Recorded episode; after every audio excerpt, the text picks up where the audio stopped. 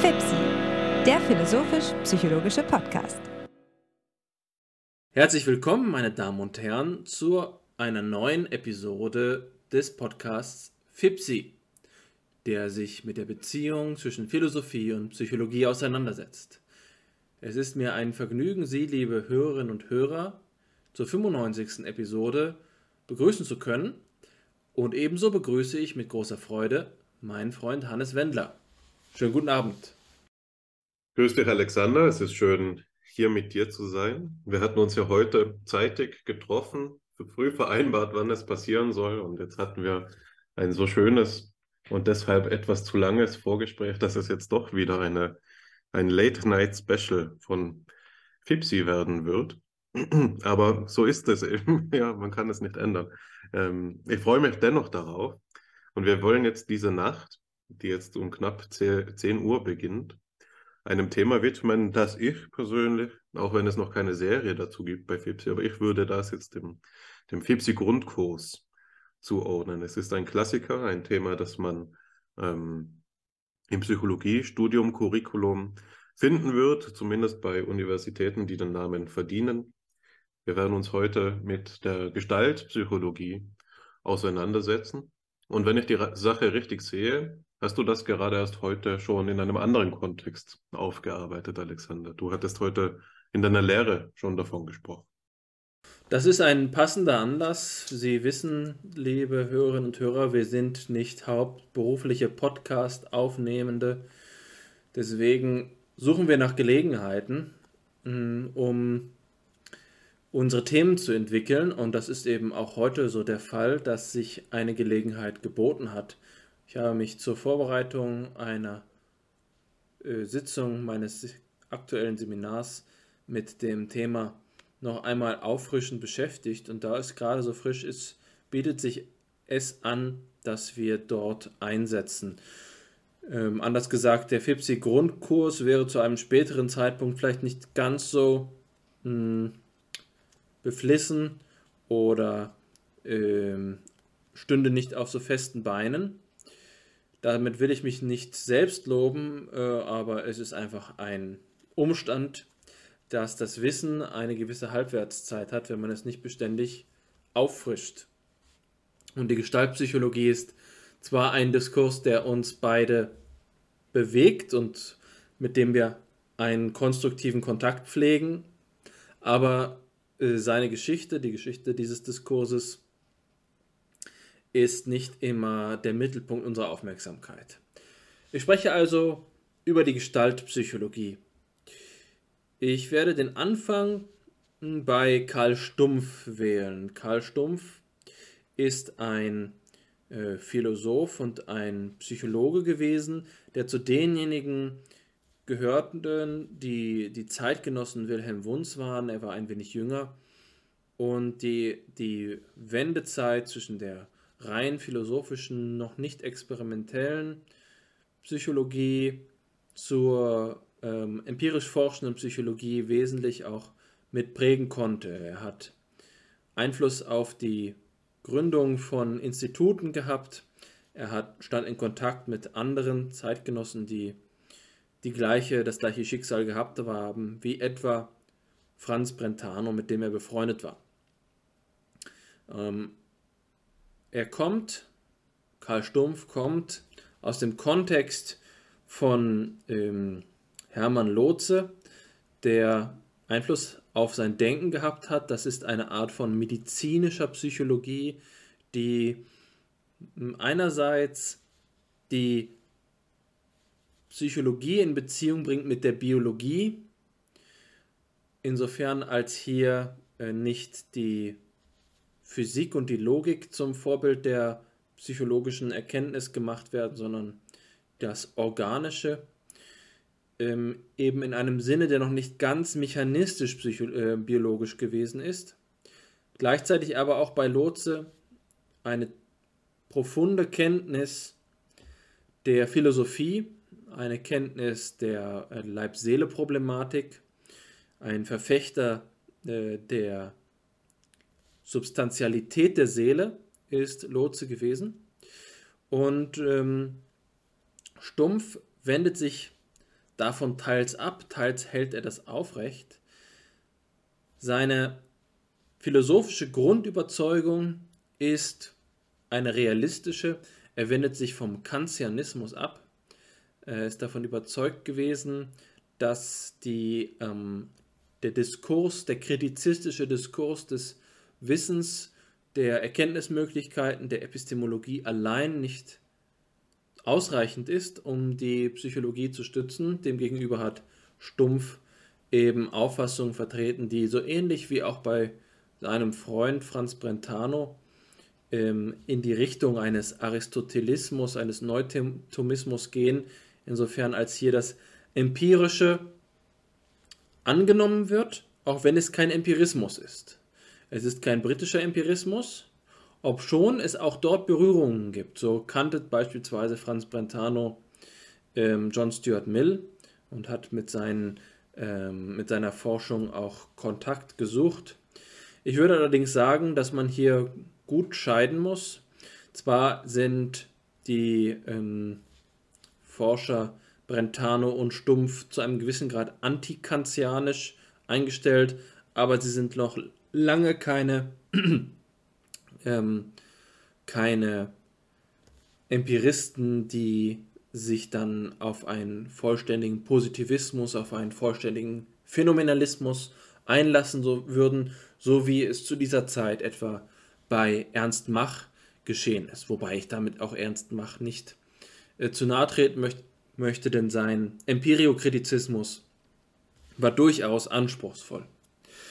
Kurzum, Karl Stumpf ist an verschiedenen Universitäten gewesen und hat dort ähm, die Möglichkeit gehabt, als Professor zu lehren, unter anderem in Halle, wo er äh, Lehrer von Edmund Husserl gewesen ist er war eben auch in Würzburg und ist dort gewesen, in, noch bevor Külpe die Denkpsychologie dort begründet hat. Zuletzt aber hat es ihn nach Berlin gebracht. Und in Berlin ist es dann unter seinem Einfluss dazu gekommen, dass die Gestaltpsychologie entstanden ist. Allerdings ist diese Gestaltpsychologie nicht sein Werk. Er ist so etwas wie der Vorreiter der Gestaltpsychologie, aber die Beziehung zwischen den Protagonisten und Protagonistinnen der Gestaltpsychologie und Stumpf ist nicht auf theoretischer Ebene sehr stark, sondern vor allen Dingen auf methodologischer Ebene. Ähm, das ist so zu verstehen, dass Stumpf eine, die Auffassung vertreten hat, dass die Psychologie Strukturen analysieren sollte strukturelle Zusammenhänge analysieren sollte, die ähm, sich in der Immanenz der Erfahrung artikulieren und äh, diese Strukturen können wir eben als einen verwandten Begriff zur Gestalt verstehen. Die Auffassung, dass Strukturen für die Psychologie von großer Bedeutung sein, ist in dieser Zeit nicht ungewöhnlich, denn es war Wilhelm Dilthey, der übrigens auch in Berlin gewesen ist, der in dieser Zeit äh, eine Strukturpsychologie vorgeschlagen hatte. Es ist nicht so, dass Stumpf Diltheyaner gewesen wäre, aber es liegt gewisserweise die Struktur als ein holistischer Begriff in der Luft in vor allen Dingen der Luft der mitteleuropäischen Psychologie der zweiten Hälfte des 19. Jahrhunderts. Das ist nicht selbstverständlich, denn es gab zu dieser Zeit eine andere Form von Psychologie, die den Diskurs weitgehend dom dominiert hat. Und das ist der Assoziationismus, die Assoziationspsychologie, die wir in der Vergangenheit bei Fipsi schon angesprochen haben, als wir über Assoziation als Erklärungsprinzip gesprochen haben. Die Assoziationspsychologie dieser Zeit war in Deutschland vor allen Dingen geprägt durch Johann Friedrich Herbert. Und der Gedanke ist insofern der Strukturpsychologie entgegengesetzt, als die Assoziationspsychologie, und da bitte ich jetzt ein bisschen das ähm, terminologische Vokabular zu entschuldigen, elementaristisch ist. Das will sagen, dass die Assoziationspsychologie um es mit den Worten von Ludwig Pongratz zu sagen, eine Psychologie von ähm, Baustein und, ähm, und Kit ist äh, oder Mörtel. Die Auffassung ist, das seelische Leben, die Psyche, der Geist enthält einzelne Vorstellungen, isolierte, atomare, vereinzelte ähm, Erlebnisse und die werden jetzt verbunden durch Assoziationen, durch die verschiedenen Arten der Assoziation wie zeitliche oder räumliche Nähe oder Widerspruch, ähm, die äh, diese Arten der Beziehung stiften die Einheit des Bewusstseins. Damit ist so viel gesagt wie Assoziationspsychologie ist im Sinne von David Hume eine Form der Forschung, die eine Bündeltheorie des Bewusstseins nahelegt. Die einzelnen Erlebnisse sind die, äh, sagen wir mal, äh, die einzelnen Äste dieses Bündels und die Assoziationen sind dann die Schnur, die das Bündel zusammenhält. Das Bewusstsein ist aber aus dieser Perspektive heraus, wie David Hume einmal sagte, nichts mehr als ähm, die, die Erfahrungsinhalte, denn, so Hume, man könne doch in der eigenen Erfahrung nichts weiter finden. Es lässt sich eben kein Ich, kein Bewusstsein, keine Seele finden. Alles, was gegeben ist, sind diese einzelnen Erlebnisse. Und die werden jetzt hier zusammengefasst und ähm, ihre, ihr Inhalt ist selbst auf diese Weise strukturiert, dass das eine mit dem anderen assoziiert wird. Das ist eine elementaristische Philosophie und eine elementaristische Psychologie. Die äh, Strukturpsychologie äh, ist ihr entgegengesetzt, insofern als hier eben der Begriff der Struktur selbst schon auf etwas hinweist, was darüber hinausgeht. Struktur will sagen, dass nicht einfach die ähm, einzelnen Teile in ihrer Beziehung die Gegebenheit der Erfahrung erschöpfen, sondern dass des, dem Gesamt der Erlebnisse noch eine eigene Qualität zukommt. Hier gibt es so eine vulgär-aristotelische Formulierung, die wir alle in unserem Alltag verwenden. Die Summe ist mehr, äh, äh das Ganze, ja, jetzt habe ich es äh, jetzt habe ich diesen berühmten Spruch selbst, bin an ihm gescheitert. Das Ganze ist mehr als die Summe seiner Teile. Dieser Satz bedeutet, dass wir eben gerade kein bloßes Bündel ähm, nutzen können, um eine Metapher zu bilden, die das Bewusstsein beschreibt.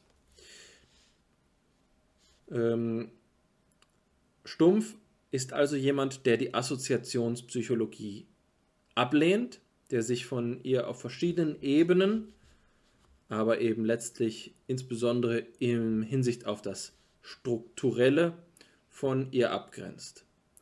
Das ist Stumpfs Hintergrund und die Art und Weise, wie er das beforscht hat, die Methodologie, die er dafür gewählt hat, lässt sich als mit einer gewissen ähm, mit einem gewissen Vorbehalt als phänomenologisch-psychologisch beschreiben.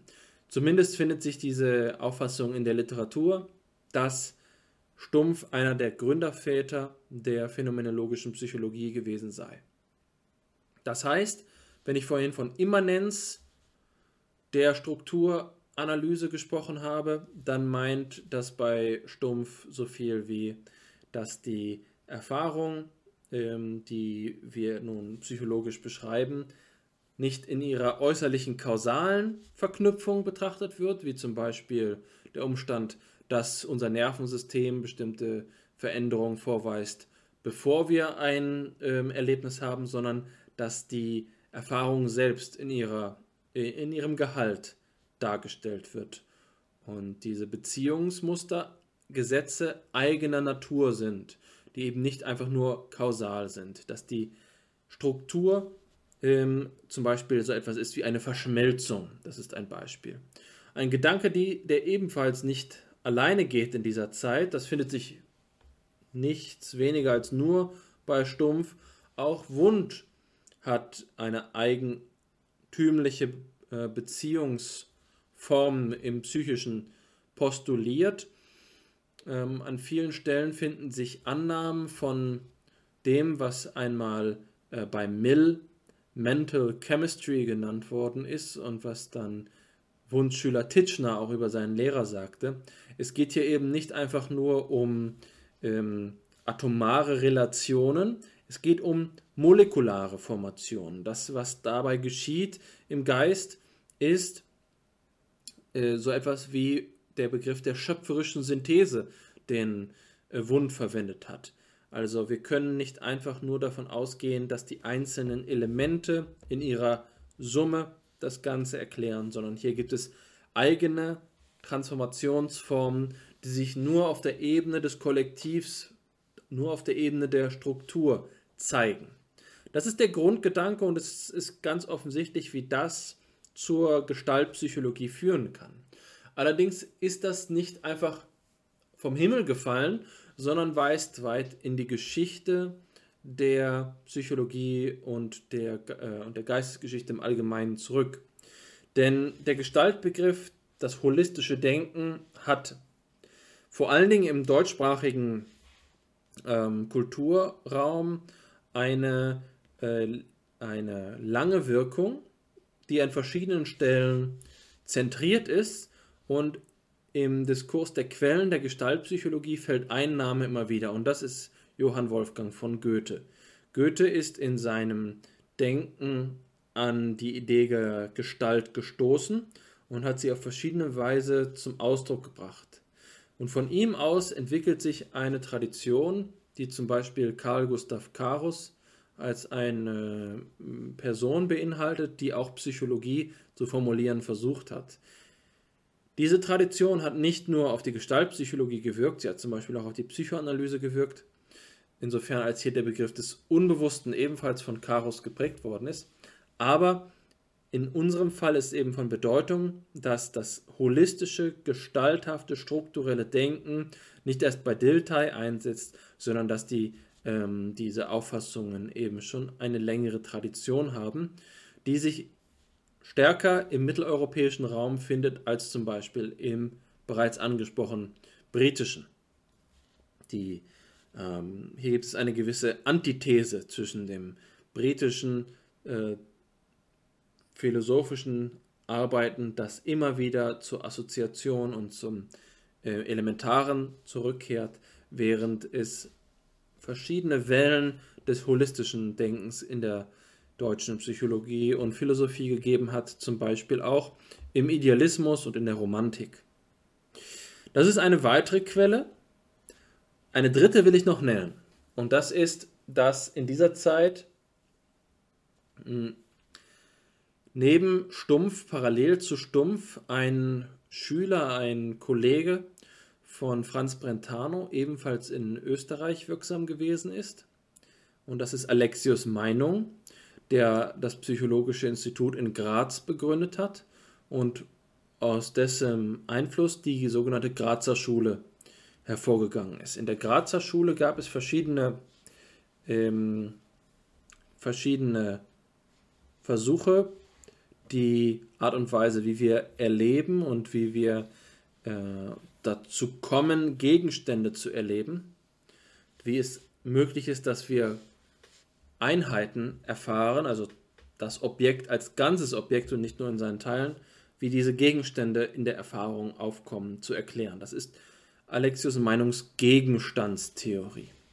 Und ein Schüler von Meinung war Christian von Ehrenfels, der Beobachtungen gemacht hatte über, ähm, über Gestaltphänomene. Er hat den Begriff äh, Gestaltqualität geprägt und das Beispiel, was er gibt, ist eben sehr prägnant. Es handelt sich um die Melodie. Der Gedanke ist, dass wir Melodien gemeinhin, wenn wir sie ähm, hören, darauf zurückführen können, zumindest kausalgenetisch, dass wir Töne hören und wiederum diese Töne physikalisch als Einheiten gut isoliert sind, nämlich ähm, als einzelne Klangereignisse, als ähm, die, die Schallwellen, die äh, unser Trommelfell erreichen. Töne sind insofern vereinzelt und das kann man eben formalistisch sehr gut in, im Notensystem nachvollziehen. Und man müsste jetzt davon ausgehen, assoziationspsychologisch gedacht, dass es hier nichts anderes gibt als die einzelnen Töne und ihre Beziehungen untereinander. Das bedeutet, dass andere Töne auch andere Beziehungen haben würden. Verändert man also das Stimulusmaterial, müsste man davon ausgehen, dass das resultierende Erlebnis keine Ähnlichkeit mit dem vorweist, was zuvor gehört worden ist. Bei Tönen ist das jetzt allerdings so, dass man es aufgrund der Eigenschaften des ähm, Tonalen überhaupt einrichten kann, dass man sie vollständig verändert, sie eben transponiert, zum Beispiel um eine Oktave, die Melodie aber gleich bleibt. Das gleiche gilt auch für die Dauer des Tons. Man kann eine Melodie schneller oder langsamer abspielen. Also, eine Veränderung des Stimulusmaterials führt nicht zu substanziellen Veränderungen des Erlebnisses. Die Melodie bleibt dieselbe, selbst wenn sie dann schief gesungen ist. Das ist ein hervorragendes Beispiel für das ähm, empirisch, der, diesen empirischen Sachverhalt, der im Mittelpunkt der Aufmerksamkeit der ähm, verschiedenen äh, Diskurse steht, die sich mit dem Gestalthaften auseinandersetzt. Und da sage ich jetzt verschiedene Diskurse, denn es ist eben nicht nur die Gestaltpsychologie, die dieses Phänomen konfrontiert. Es ist eben die Grazer Schule, aber es ist genauso auch zum Beispiel die Phänomenologie. Denn Edmund Husserl bemüht sich zu dieser Zeit, vielleicht etwas später, auch darum, über den Begriff der Verschmelzung und der Kollektiva ähm, diese Art von struktureller Möglichkeit unseres Bewusstseins zu begreifen. Er spricht beispielsweise davon, dass wir eine Gruppe von Menschen auf einen Blick als eine Gruppe identifizieren können, ohne sagen zu können, wie viele Menschen dort nun genau stehen würden oder überhaupt das Zählen angefangen zu haben. Also wir sagen nicht einmal 1, 2, 3 ganz viele, sondern wir sehen auf einen Blick das Kollektivum.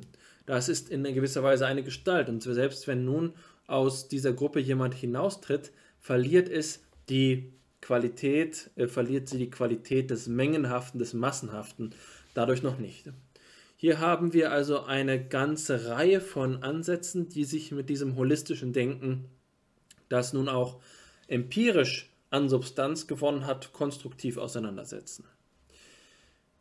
Stumpf, wie gesagt, ist jemand, der dieses Denken auch anspricht und da er Tonpsychologe gewesen ist, liegt es nahe, dass er mit Ehrenfelds Frage der Melodie ähm, eine sachliche Auseinandersetzung gesucht hat. Aber entscheidend für die Gestaltpsychologie ist jetzt, dass unter diesen Voraussetzungen, diesen zeithistorischen Voraussetzungen, dieser empirischen Gegebenheit sowie der äh, institutionellen ähm, de, de, sowie des institutionellen Spielraums, den Karl Stumpf eröffnet, dass sich einige Personen dort ähm, in diesem Bandkreis von Stumpf bewegen und glücklicherweise auch zusammenkommen und so eine eigenständige Bewegung aufkommt. Das sind in der Regel drei Namen, die genannt werden, nämlich Kurt Kofka, Max Wertheimer und Wolfgang Köhler.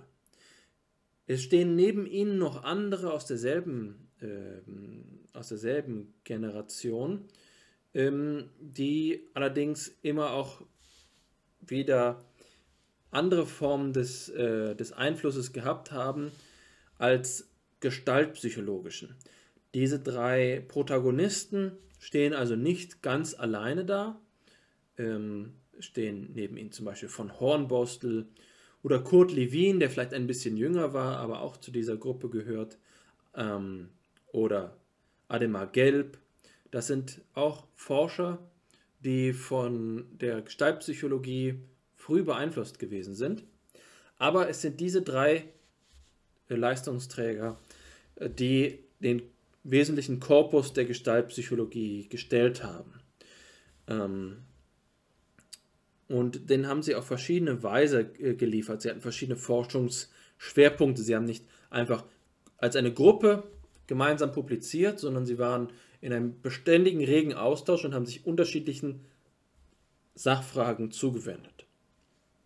So ist es zum Beispiel so, dass Max Wertheimer, abgesehen jetzt von den Untersuchungen, die ich in Bezug auf von Ehrenfels erwähnt hatte, einen wichtigen Beitrag ähm, geleistet hat, empirischer Natur, um die Gestaltpsychologie zu fundieren. Und das ist auch die erste Quelle, die wir Ihnen heute mitgebracht haben. Es handelt sich nämlich um das sogenannte Viehphänomen. Dabei gibt es eine Art von Anekdote oder Legende, bei denen äh, Wertheimer davon erzählt, dass er im äh, Zug gesessen habe, wenn ich mich recht erinnere, nach Frankfurt und die Zugsignale beobachtete und dabei eben das Viehphänomen feststellte.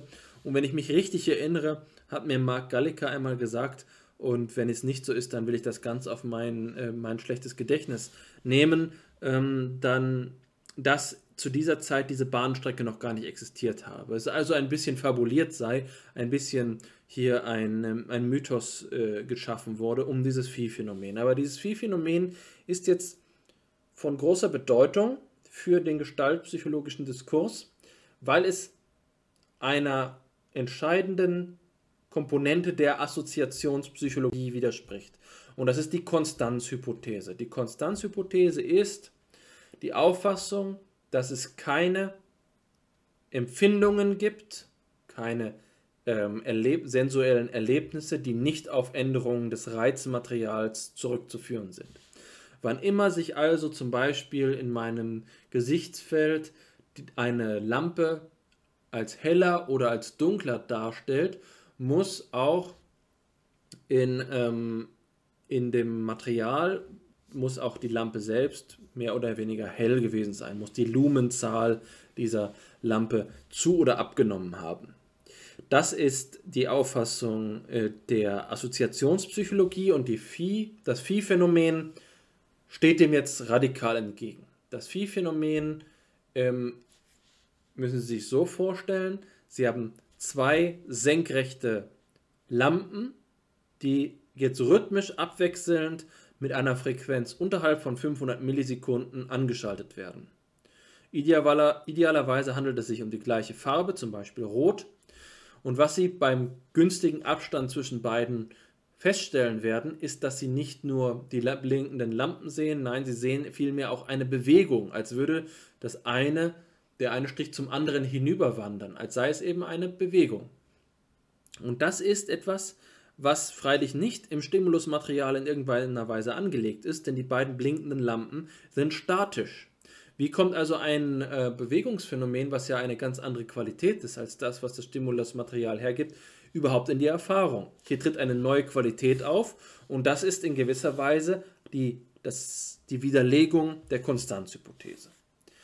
Dieser Zusammenhang wird jetzt hier von späteren äh, Gestaltpsychologen einmal dargestellt, nämlich ähm, aus der Perspektive der, des historischen Blicks auf die Gestaltpsychologie, bei der Wilhelm Salber, der sozusagen dritte oder vierte Generation Gestaltpsychologie gewesen ist, die Gelegenheit nochmal ergreift, auf die Geschichte zurückzublicken. Jedenfalls schreibt, schreibt äh, Salber und Fitzek hier ähm, über, über Wertheimer folgendes. Dabei bezog er ein als Erfahrung das in jener Zeit des frühen Kinematographen weit verbreitete Interesse an bewegten Bildern.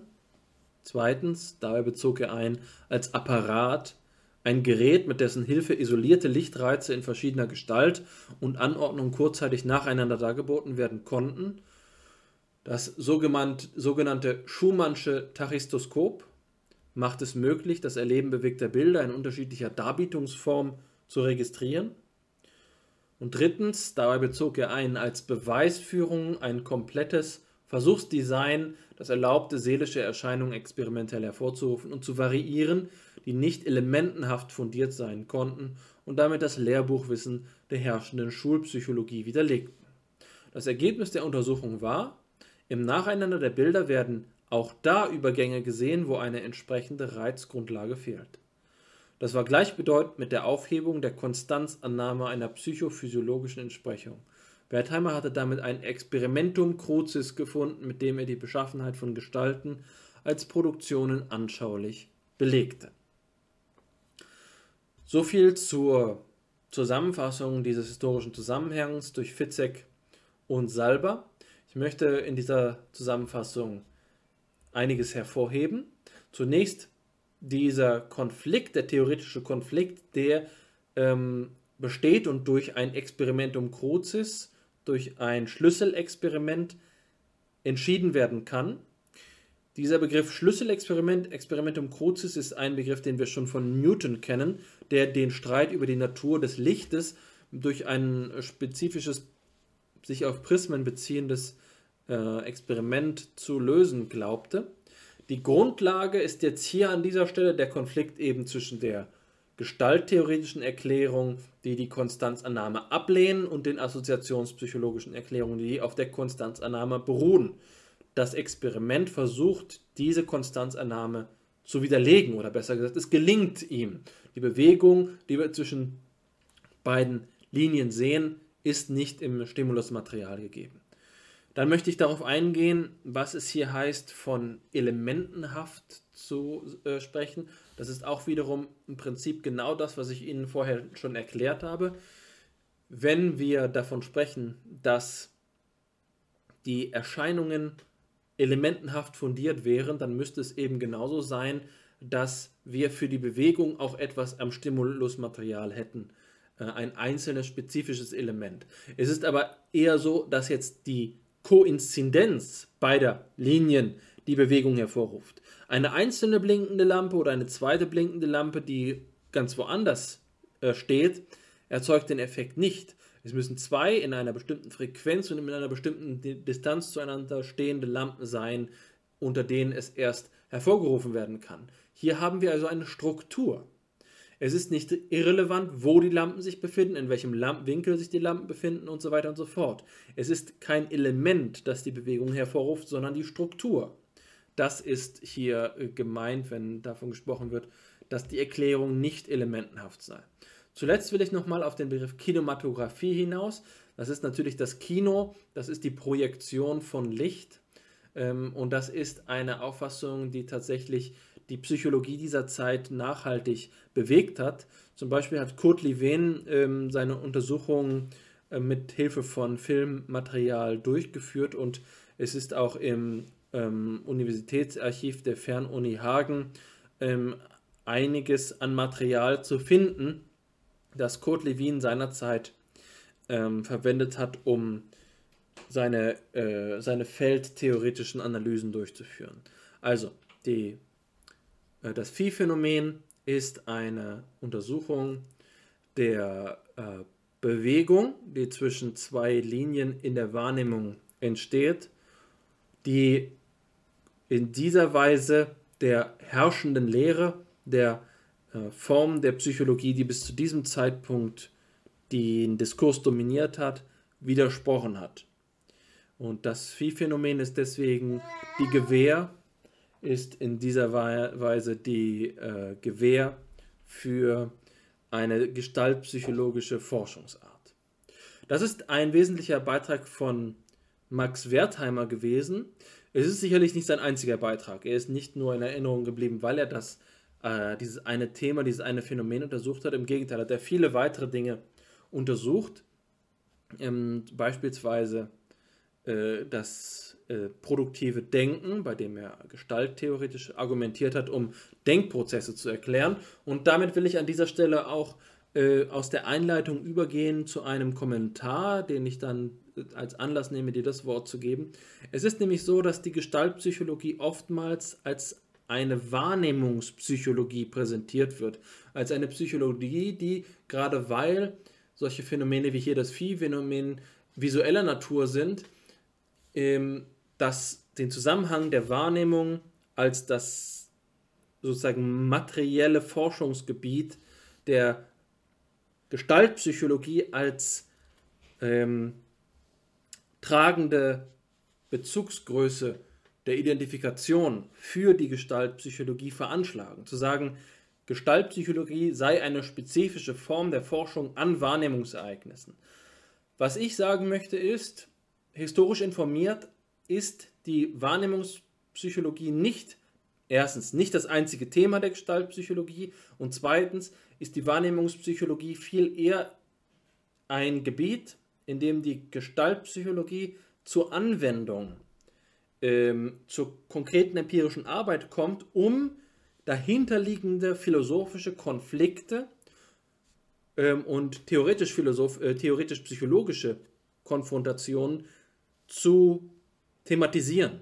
Und das ist etwas, was ganz im Sinne von Karl Stumpf steht. So komme ich an meinen Anfang zurück. Karl Stumpf war es nämlich, der diese Auffassung begünstigt hat, dass die Experimentation in der Psychologie keine, ich sage mal, äh, äh, etwas im übertragenen Sinne keine staatstragende Funktion hat, sondern ergänzend, hilfeleistend ist, um grundlegende Konflikte der Psychologie als Theo eines theoretischen Diskurses zu spezifizieren, sich mit ihnen auseinanderzusetzen, sie zu überprüfen. Das Hauptgeschäft ist also die Theoriebildung und der theoretische Diskurs.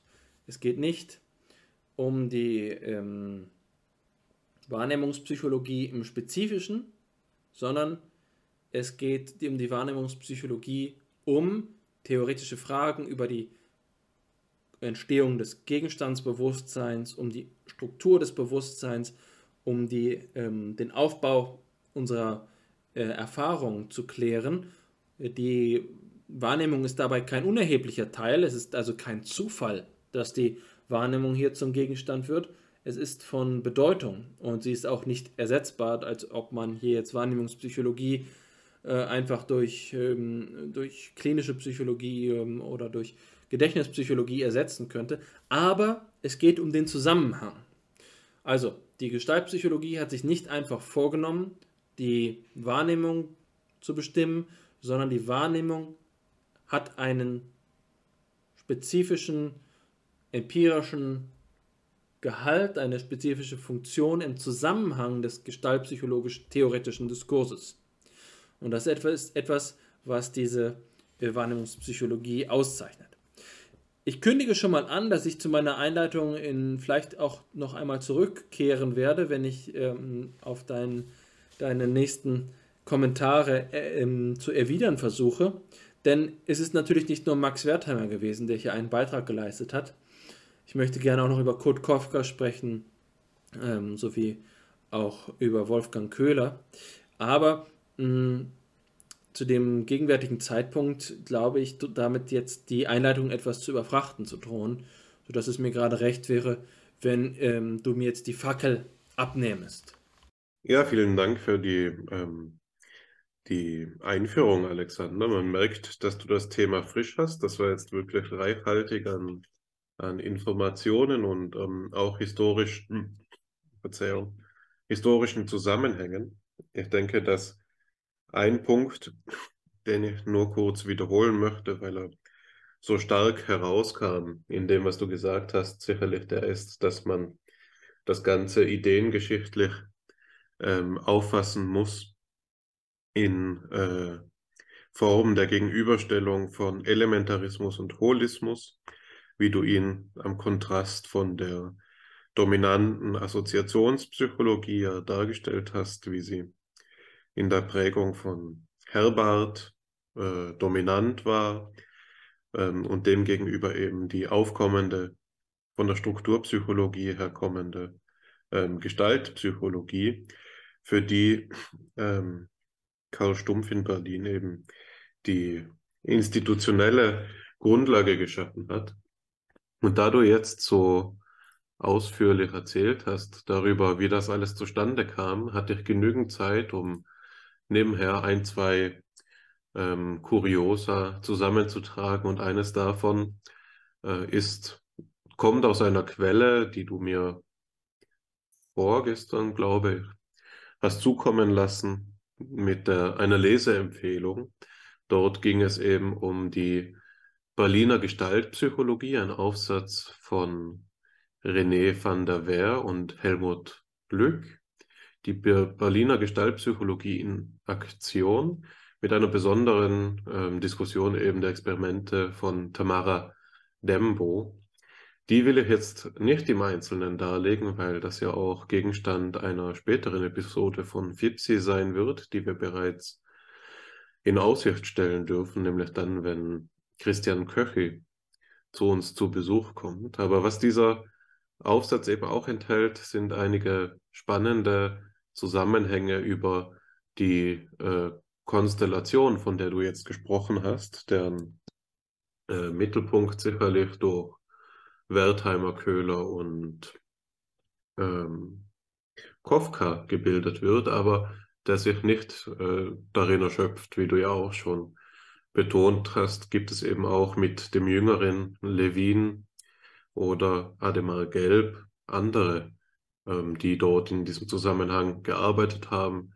Dieser Artikel nennt beispielsweise auch Alesch, Frenkel, Gottschalk, über Gottschalk, Kurt Gottschalk habe ich übrigens meine Bachelorarbeit geschrieben. Lindemann, Lippmann, Voigt und so weiter, äh, so dass man hier eben zu Recht von einem lebendigen Forschungsumfeld der Berliner Gestaltpsychologie sprechen darf.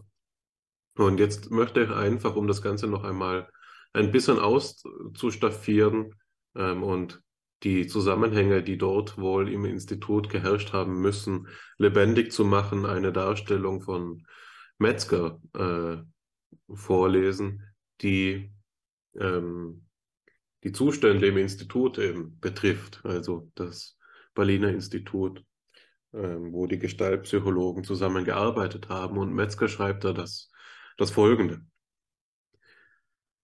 Geradeaus war in der Mitte eine Uhr, rechts davon der Eingang zur Bibliothek, links ein langer dunkler Flur. Um den langen Tisch der Bibliothek versammelte sich der Stab und die fortgeschrittenen Studenten allwöchentlich zum Kolloquium, in welchem trotz der erlauchten Teilnehmerschaft der verbreitete Kolloquiumsschlaf nicht immer vermieden werden konnte. Also hier ein Eindruck dessen, wie das wohl war. An späterer Stelle darf man feststellen, dass die, diese Forschungstruppe, die ja immer äh, immer auch an sich selbst experimentiert hat, so dass eben, wie es damals auch üblich war, was an die Verhältnisse der Denkpsychologie, die du ja sehr lieb hast, auch erinnert, die auch aneinander experimentiert und geforscht haben und sich eben auch namentlich benannt haben. So war das bei diesem Berliner Gestaltpsychologen ebenfalls.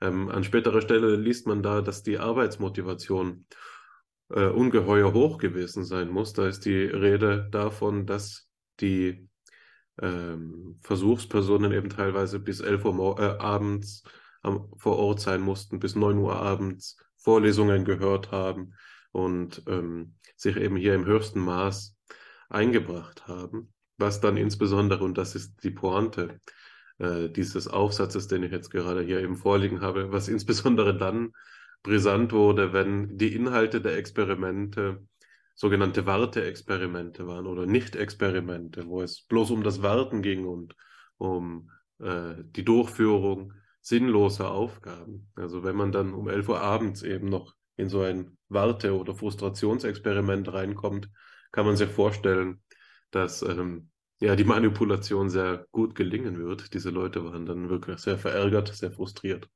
Aber jetzt wollte ich noch äh, eine, eine kurze weitere Passage von Metzger vorlesen, die jetzt die Rede ähm, vom Kolloquiumsschlaf dann auch betrifft. Und das passt ganz gut zu dem, was du gesagt hast, da es auf Max Wertheimer eingeht und eine zur, zur Charakterisierung seiner Person geeignet ist. Das betrifft nämlich jetzt Metzgers Darstellung von ähm, von Max Wertheimers Diskussionsstil. Und Metzger schreibt da das folgende. Man kam sich bei seiner Art des Argumentierens genauso vor wie ein ungeduldiger Autofahrer auf einer verstopften Straße, der jedes Mal, wenn er meint, es gehe jetzt endlich vorwärts, nach fünf bis zehn Metern wieder halten muss. Indirektes Zitat. Eigentliche Wissenschaft fängt erst dort an, wo man als Vertreter irgendeiner Theorie nicht nur die Tatsachen sammelt, die für sie sprechen, sondern ebenso sorgfältig auch diejenigen, die ihr zu widersprechen scheinen. Dies war einer der Grundsätze, die wir frühzeitig auch ausdrücklich aus seinem Mund vernahmen, sagt hier eben Metzger über Wertheimer. Also es spricht hier eine gewisse Gründlichkeit aus Max Herz, äh, Wertheimers Diskussionsstil, die ähm, teilweise diesen Kolloquiumsschlaf wohl begünstigt haben mag, aber sicherlich auch dem zuträglich war, äh, von dem du gesprochen hast, nämlich seinem Ruhm und seiner wissenschaftlichen Leistung, die Wertheimer erbracht hat. Am bekanntesten ist er neben dem Viehphänomen sicherlich für seine Gestaltgesetze, die er ja 1923 formuliert hat und die uns sicherlich ähm, ein Begriff äh, sein werden oder noch Gegenstand dieser Diskussion sein werden. Im Wesentlichen handelt es sich dabei um eine Reihe verschiedener Gesetze, die eben die ähm, beschreiben, welche Strukturzusammenhänge in der Wahrnehmung aufgefasst werden, die über die bloße Komposition der Elemente hinausgehen. Und da gibt es eben so verschiedene Gesetzmäßigkeiten, die mehr oder weniger bekannt sind. Sehr gut bekannt ist sicher das Gesetz der Geschlossenheit, was man vom sogenannten Kanitzer-Würfel kennt. Das sind diese Würfel, ähm, die so dargestellt werden, dass eben äh, eigentlich bloß Auslassungen in Kreisen dargestellt werden, die dann aber eben die Kanten eines Würfels andeuten, sodass eigentlich gar keine Linien des Würfels gezeichnet sind, sondern der Würfel aber gesehen wird auf Grundlage dieser Auslassung.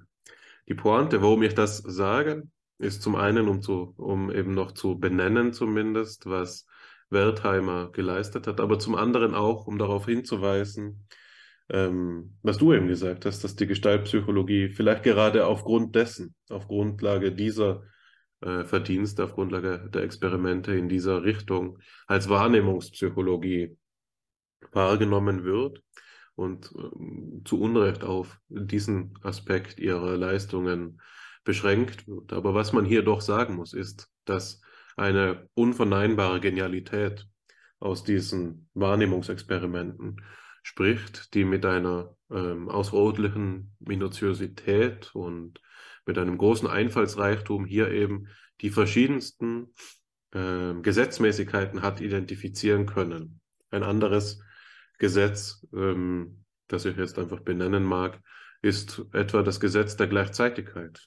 Also wenn wir Wahrnehmungskonfigurationen ähm, haben, beispielsweise, so, so findet sich das auf Wikipedia, das habe ich gerade auch vor Augen, können Sie einfach Gestaltpsychologie suchen, dann wird Ihnen da beim Gesetz der Gleichzeitigkeit so ein GIF entgegenspringen.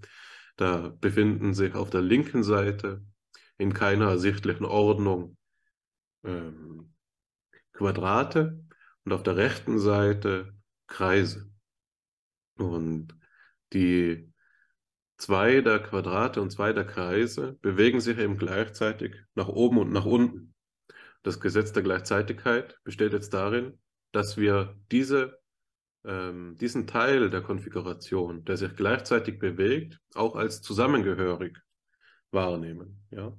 Obwohl es ja so ist, dass sich hier unterschiedliche Formen, nämlich Quadrate und Kreise, bewegen, ist es nicht so, dass wir einfach die gleichen Formen, die auch noch auf der gleichen Seite sind, also räumlich nahe und gleichförmig, also ähnlich sind, als zusammengehörig wahr, wahrnehmen, sondern dass hier die Bewegung sozusagen das überschreibt. Ja, und das ist sicherlich etwas, das man auch für sich selbst ganz einfach wahrnehmen kann, wenn man das anschaut. Es ist tatsächlich so, dass diese Bewegung hier das Maßgebende ist, auch wenn man mit einer gewissen gedanklichen Anstrengung immer noch die anderen Zusammengehörigkeiten ähm, ja, wahrnehmen kann oder äh, sich selbst anschaulich machen kann, erzeugen kann. Ja, also hier ein, ein weiterer Beleg für, die, für den großen Einfallsreichtum dessen, was hier die ähm, Gestaltpsychologie ausmacht. Jetzt ist es so, dass ähm, ich ja gesagt habe, ich habe einige verstreut zusammenhängende Dinge zusammengetragen, während du gesprochen hast. Und ich möchte auch noch eine vielleicht ähm, letzte weitere ähm, Quelle benennen, bevor ich dann auf den systematischen Teil eingehen will, den du mir ja auch mitgegeben hast. Aber es scheint mir doch wichtig zu sein, um hier auch die Philosophie zu ihrem Recht kommen zu lassen. Das ist Christian von Ehrenfels, der einen wichtigen ähm, Aufsatz geschrieben hat, der als eines der Gründungsdokumente der Gestaltpsychologie gehandelt wird, der eben schon ähm, vor dem 20. Jahrhundert, am Ende äh, äh, des 19. Jahrhunderts erschienen ist, nämlich den Aufsatz über Gestaltqualitäten, der gleich einsetzt mit einer Charakterisierung ähm, des Phänomens, das du mit Karl Stumpf als eines der äh, paradigmatischen Phänomene der, dessen charakterisiert hast, was man sich unter Gestaltphänomenen eben vorzustellen hat, nämlich die Melodie. Und gleich wie du geht ähm, Ehrenfels hier von einer Gegenüberstellung aus, nämlich der Gegenüberstellung des Elementarismus, für den die alte äh, Psychologie steht, die Assoziationspsychologie. Er bezieht sich hier auf den Phänomenalismus von Ernst Mach und auf der anderen, äh, oder den Empiriokritizismus von Ernst Mach, Verzeihung. Und auf der anderen Seite eben die neue ähm, Psychologie, die Strukturpsychologie, die Gestaltpsychologie, die hier für den Holismus steht. Und ich lese einfach einmal diese ähm, ja, tragende Passage vom Anfang vor, weil sie das bis jetzt Dargestellte noch einmal konsolidieren kann und das Beispiel der Melodie, das du eben genannt hast, hier noch einmal äh, vertieft. Von Ehrenfels schreibt hier das folgende. Der Ausgangspunkt von der Lehre über Gestaltqualitäten war der Versuch der Beantwortung einer Frage. Was ist Melodie? Nächstliegende Antwort, die Summe der einzelnen Töne, welche die Melodie bilden. Dem steht aber gegenüber die Tatsache, dass dieselbe Melodie aus ganz verschiedenen Tongruppen gebildet werden kann, wie es beim Transponieren derselben Melodie in verschiedene Tonarten erfolgt. Wäre die Melodie nichts anderes als die Summe der Töne, so müssten, weil hier verschiedene Tongruppen vorliegen, auch verschiedene Melodien gegeben sein. Ernst Mach, dem diese Tatsache auffiel, zog hieraus den Schluss, das Wesentliche der Melodie müsse in einer Summe besonderer Empfindungen gegeben sein, welche die Töne als Tonempfindungen begleiten. Diese Empfindungen aber wusste er nicht anzugeben, und tatsächlich können wir in der inneren Wahrnehmung nichts von ihnen entdecken.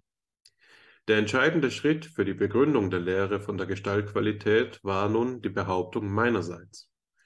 Wenn die Erinnerungsbilder der aufeinanderfolgenden Töne als ein gleichzeitiger Bewusstseinskomplex vorliegen, so kann im Bewusstsein die Vorstellung einer neuen Kategorie auftauchen, und zwar eine einheitliche Vorstellung, welche auf eine eigentümliche Weise mit der Vorstellung des betreffenden Tonkomplexes verbunden ist. Die Vorstellung dieses Ganzen gehört einer neuen Kategorie an, für welche der Name fundierte Inhalte üblich wurde. Nicht alle fundierten Inhalte sind anschaulicher Natur und der Melodievorstellung verwandt. Es gibt auch unanschauliche fundierte Inhalte, wie zum Beispiel die Relation.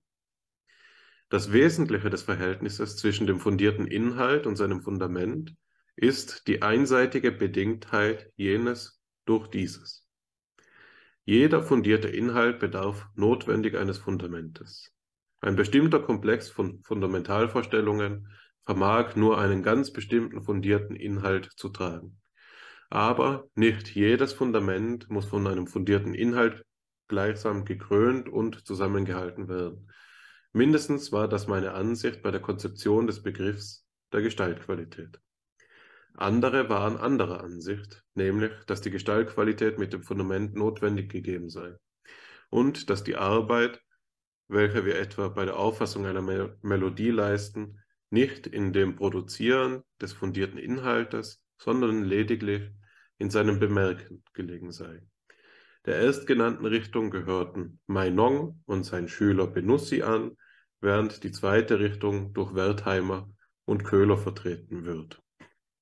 An dieser Charakterisierung, in, an dieser frühen Charakterisierung der aufkommenden Gestaltpsychologie ähm, sehen wir, dass die Gestaltpsychologie oder das, was hier eben von Ehrenfels als Gestaltqualität angibt, ähm, nicht selbstverständlich ist, sondern dass in der Art und Weise, wie das Zustandekommen dieser Gestaltqualitäten vorgestellt wird, durchaus Unterschiede möglich sind, den er jetzt hier an den verschiedenen Richtungen, nämlich Meinung und Benussi, die Grazer, und Wertheimer und Köhler, die Berliner, äh, festmacht, indem er eben sagt, letztere, die Berliner, haben eine produktivere Ansicht der Gestaltwahrnehmung. Hier ist es tatsächlich so, dass etwas hinzukommt, erzeugt wird. Hier ähm, findet Produktion in der Wahrnehmung statt, wohingegen erst, äh, erstere, also Meinung und Benussi, die Grazer, eine rezeptive Auffassung der Gestaltwahrnehmung haben, insofern hier die Melodie oder eben die Gestaltqualität lediglich bemerkt, also aufgefasst, aber nicht produziert, also erzeugt wird. Ja, hier ähm, kann man äh, sicher feststellen, dass das Ganze eben ein kontroverser Zusammenhang ist, was, und da bin ich sicher, dass du auch noch darauf zurückkommen wirst, wenn du jetzt über Kofka ähm, und Köhler sprechen wirst, wie angekündigt, ähm, nur anzeigt, dass hier eben eine fruchtbare äh, äh, Forschungsgemeinschaft vorgelegen hat, miteinander im Austausch war. Was sicherlich noch auffällt an diesem Gedankengang von, von Ehrenfels ist die Rede vom fundierten Inhalt. Und ähm, die Frage danach, ob die Gestaltwahrnehmung die, die Wahrnehmung der Gestaltqualität mit dem Vorliegen des Fundamentes immer auch schon mitgegeben sein muss. Also dass es sozusagen doch wieder auf einen Elementarismus hinauslaufen könnte. Und in der Tat wird ja unterschieden zwischen einer, einem äh, elementaristischen Strukturalismus und einem ähm, holistischen Strukturalismus. Also jetzt nicht elementaristische Gestaltpsychologie, sondern elementaristischer Strukturalismus. Und diese Gegenüberstellung ähm, koinzidiert ja mit der der Arbeiten von ähm, dem schon benannten Edward Titchener, der ein sogenannter elementaristischer Strukturalist ist, was vor allen Dingen auf seine Forschungen zur Faktorenanalyse hinausläuft und dem gerade der holistische Strukturalismus, für den die Gestaltpsychologie der Berliner Gestaltpsychologen steht, gegenübergestellt wird. Weil die sich eben durch diese Annahme der produktiven Gestaltwahrnehmung nicht damit zufrieden geben wollten, dass das Vorliegen des Fundamentes schon dafür ausreicht, dass es hier zu einem, einer Wahrnehmung der Gestalt kommt, sondern es muss etwas Aktives hinzutreten. Es ist eben nicht denkbar ohne ein ähm, ähm auch im Wahrnehmen schon tätiges äh, Subjekt. Das ist hier der Unterschied. Ähm, auch der Unterschied zwischen der alten Rede von den fundierten Inhalten und der neuen Rede, die von Ehrenfels hier einführen will, von den Gestaltqualitäten. Im Hintergrund steht sicherlich noch ein äh, weiterer Zusammenhang der ganzen Rede von ähm, Figur und Grund. Nicht wahr? Die fundierten Inhalte wären hier die Figuren, die Fundamente wären die Gründe, so könnte man das zumindest ähm, übersetzen oder übertragen, genauer gesagt. So könnte man es übertragen in diese Rede. Ähm, genau, so viel zu den äh, Nachtragungen, die ich jetzt noch vornehmen wollte. Jetzt möchte ich noch eingehen auf das ähm, von dir Gesagte. Und da ist mir an einer Stelle insbesondere aufgefallen, dass du davon gesprochen hast, dass die äh, Strukturen, von denen hier die Rede ist, mehr sind und nicht darauf reduziert werden können, äh, mehr sind als Kausalitäten und nicht auf diese reduziert werden können. Also das, wovon die Gestaltpsychologie handelt, das von dem hier jetzt auch bei von Ehrenfels die Rede war, ist nicht etwas, das in einen zeitlichen Zusammenhang gebracht werden sollte, von einem früher und einem später, so wäre, so als wäre das Bemerken oder Zeugen der Gestaltqualitäten etwas, das einfach später im Wahrnehmungsprozess hinzukommt oder als würde die Gestaltpsychologie dafür argumentieren, dass das Primat der Gestaltwahrnehmung ein bloß zeitliches wäre, sondern es geht hier um etwas anderes. Und da habe ich durch Zufall in einem Aufsatz, der gar nichts damit zu tun hat, auch erst heute etwas dazu gelesen, nämlich bei Edward und Stollerow ähm, wird die Frage gestellt, ob das Erkennen von Strukturen oder der Strukturalismus im Allgemeinen sich wohl erschöpfen würde in einer bloßen Beschreibung. Also ist die Gegenüberstellung, die man hier ähm, wiederholt, sozusagen die zwischen ähm, einer genetischen oder kausalen Psychologie und einer deskriptiven Psychologie. Und da meinen sie eben mitnichten. Es ist nicht so, dass die strukturalistische Psychologie der Gestaltpsychologie, einer kausalen Psychologie oder genetischen Psychologie einfach so gegenübergestellt werden könnte, dass man sagt, der Strukturalismus begnügte sich hier damit, bloß zu beschreiben, was in der Wahrnehmung gegeben ist und würde sich gar nicht darum bemühen, Erklärungsprinzipien anzugehen. Stattdessen ist es so, so argumentieren Sie, dass ein ganz neues Bild der Wissenschaft entsteht, wenn wir uns auf die strukturalistische äh, Perspektive einlassen, auf die gestaltpsychologische Perspektive. Das macht jetzt in diesem äh, Zusammenhang keinen großen Unterschied, beziehungsweise wird es dann äh, wichtig erst später, wenn ich die Pointe dieser Wortmeldung äh, zeige. Und das, was Sie sagen, ist hier das unterschiedliche Bild der Wissenschaft. Das resultiert, ist eines, das eben sich aus dem kausalen Denken befreit und dementsprechend nicht auf die Vorhersage hinausläuft. Ja. Kausale Psychologie ähm, muss als eines der Theorie-Gütekriterien immer ihre Vorhersagestärke annehmen und gelten lassen, weil wenn wir zeitliche Prozesse eines früher und später betrachten, wir grundsätzlich und das heißt unter der Voraussetzung oder unter der Annahme eines äh, ausreichenden Wissens dieser Zustände von früher und später, auch so, jetzt logisch gesprochen eben noch spätere Zustände äh, vorhersagen könnten. Ja? Also wenn wir nur ein ausreichendes Wissen über diese kausalen Prozesse haben, müssten wir auch zu Vorhersagen in der Lage sein. Und darauf lässt sich jetzt gerade die äh, strukturalistische Perspektive nicht mehr ein, weil hier die Idee eines kausal geschlossenen Systems gar nicht mehr im Mittelpunkt steht. Dementsprechend könnten diese ähm, Systeme unvorhersehbar sein.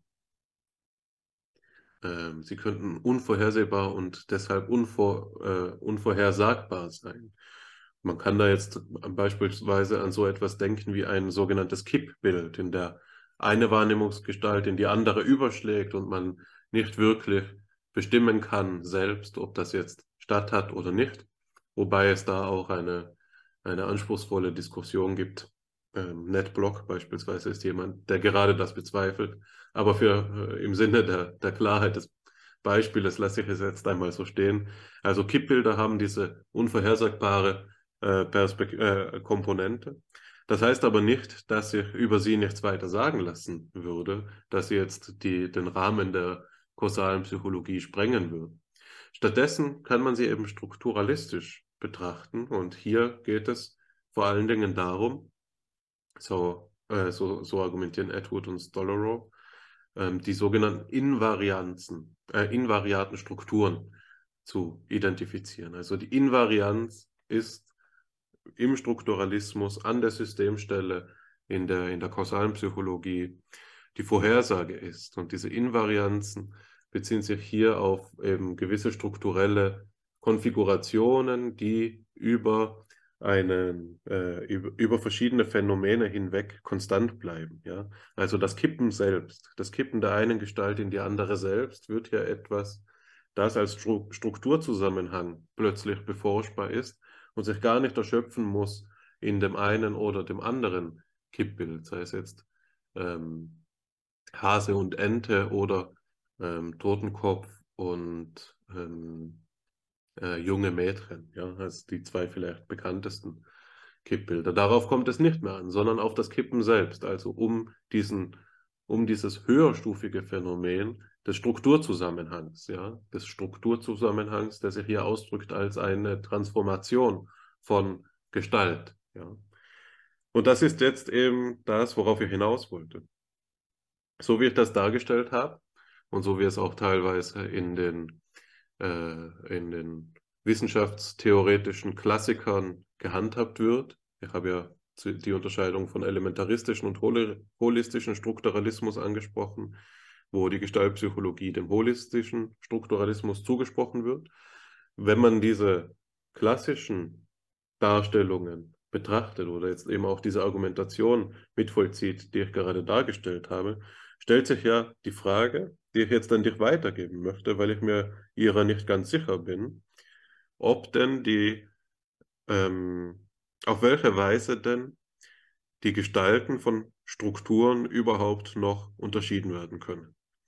Meine Intuition ist hier die, dass es in einer allgemeinen Redeweise nicht notwendig einen Unterschied geben muss. Mit dem deutschen Wort Gestalt können wir vermutlich alles das abdecken, was wir auch als Struktur bezeichnen können. Es aber dennoch so ist, dass das, was die Gestaltpsychologen beforscht haben, etwas Spezifischeres zu sein scheint als das, was man so allgemein eben als Struktur ansprechen kann. Nicht umsonst ist der Strukturalismus ja etwas als äh, Denkströmung, das weit über die Psychologie hinausgeht und sich auch in der Kunsttheorie, der Literaturwissenschaft und sonst wo wiederfindet. Also hier wäre meine Frage an dich zunächst die danach, ob du hier den Unterschied äh, überhaupt ansetzen würdest zwischen Struktur und Gestalt und wenn ja, worin er besteht, ja, läuft das dann schlussendlich wieder auf Mills Mental Chemistry oder Titchners äh, Moleküle im Unterschied zu den Elementen hinaus. Wie gehen wir damit um hier? Vieles gesagt. Ich hake an verschiedenen Stellen ein. Ich freue mich zunächst einmal, dass wir nochmal auf Ehrenfels zu sprechen gekommen sind denn er ist tatsächlich eine Schlüsselfigur und auch entscheidend für Wertheimer. Denn ähm, Wertheimer hat in Prag studiert und dort ist es gewesen, dass äh, Christian von Ehrenfels ähm, eine, einen äh, Lehrstuhl hatte. Die beiden haben sich also schon gekannt, bevor Wertheimer ähm, die anderen Mitglieder der Gestaltpsychologie kennenlernen konnte. Das ist einer der vielen Bezüge, die, die man hier herstellen kann. Das war also auch eine Zeit, in der die wissenschaftliche Landschaft noch etwas übersichtlicher gewesen ist. Christian von Ehrenfels hat auf die Prager äh, Philosophie und Psychologie wesentlichen Einfluss gehabt. Äh, ich bin auch froh, dass du ähm, ähm, Wolfgang Herzog ins Spiel gebracht hast, denn er ist sozusagen einer der jüngeren Vertreter der Gestaltpsychologie zumindest eine Generation, 1899 geboren. Und während du gesprochen hast, habe ich einen schönen Band hervorgeholt, eine Reihe, die ich sehr schätze, Psychologie in Selbstdarstellungen und in, diesem, in, diesem, äh, in dieser Auflage findet man sich eben auch die Selbstdarstellung von Wolfgang Metzger, die er eben im Gespräch mit Ludwig Pongratz entwickelt hat. Das ist also ein Gespräch, was abgedruckt worden ist. Und dort finden wir zum Beispiel auch die ähm, Passage, in der Ludwig Pongratz fragt, Sie haben nun beide Persönlichkeiten kennengelernt, Köhler und Wertheimer. Wer hat Ihnen mehr Eindruck gemacht? Und ähm, nach einem Absatz sagt, äh, sagt er dann in seiner Antwort, sagt Metzger in seiner Antwort, Sie wollten wissen, wer nun der eigentliche war. Es war Wertheimer. Wertheimer ist zweifellos der umfassendere Geist und Köhler hat auch nie geleugnet, dass Wertheimer der eigentliche Anreger der ganzen Geschichte gewesen ist. Köhler hat seinerzeit um 1910 in Frankfurt die Anregungen von Wertheimer mit einer Leidenschaft aufgegriffen wie sonst keiner und hat nun versucht, nach allen Richtungen weiterzugehen. Aber man kann so sagen, Leute, die meinen, dass die Köhlersche Lehre von den physischen Gestalten, ein ungeheuerliches Stück wissenschaftlicher Arbeit, dass das die Gestalttheorie sei, muss man insofern korrigieren, als man gemeinsam mit Wertheimer sagen kann, wenn es die physischen Gestalten gar nicht gäbe, so würde der ganze theoretische Ansatz innerhalb der Psychologie nichts von seiner Bedeutung verlieren. Das, was Köhler dazu getan hat, ist das spezielle Anliegen der Psychophysik und so weiter und so fort. Also hier eine äh, Bezugsgröße, äh, Wolfgang Metzger, der die, äh, der die Gestaltpsychologie eben auch noch nach dem Zweiten Weltkrieg in Deutschland und auch während der, ähm, während der Zeit des Dritten Reichs in Deutschland vertreten hat, während viele andere Mitglieder, der Großteil der anderen Mitglieder der, ähm, der Bewegung fliehen mussten, wegen ihrer Herkunft fliegen mussten. Abgesehen eben von Köhler, der sich aber dennoch mit seinen jüdischen Kolleginnen und Kollegen solidarisiert hatte, ein Sonderfall der akademischen Landschaft dieser Zeit.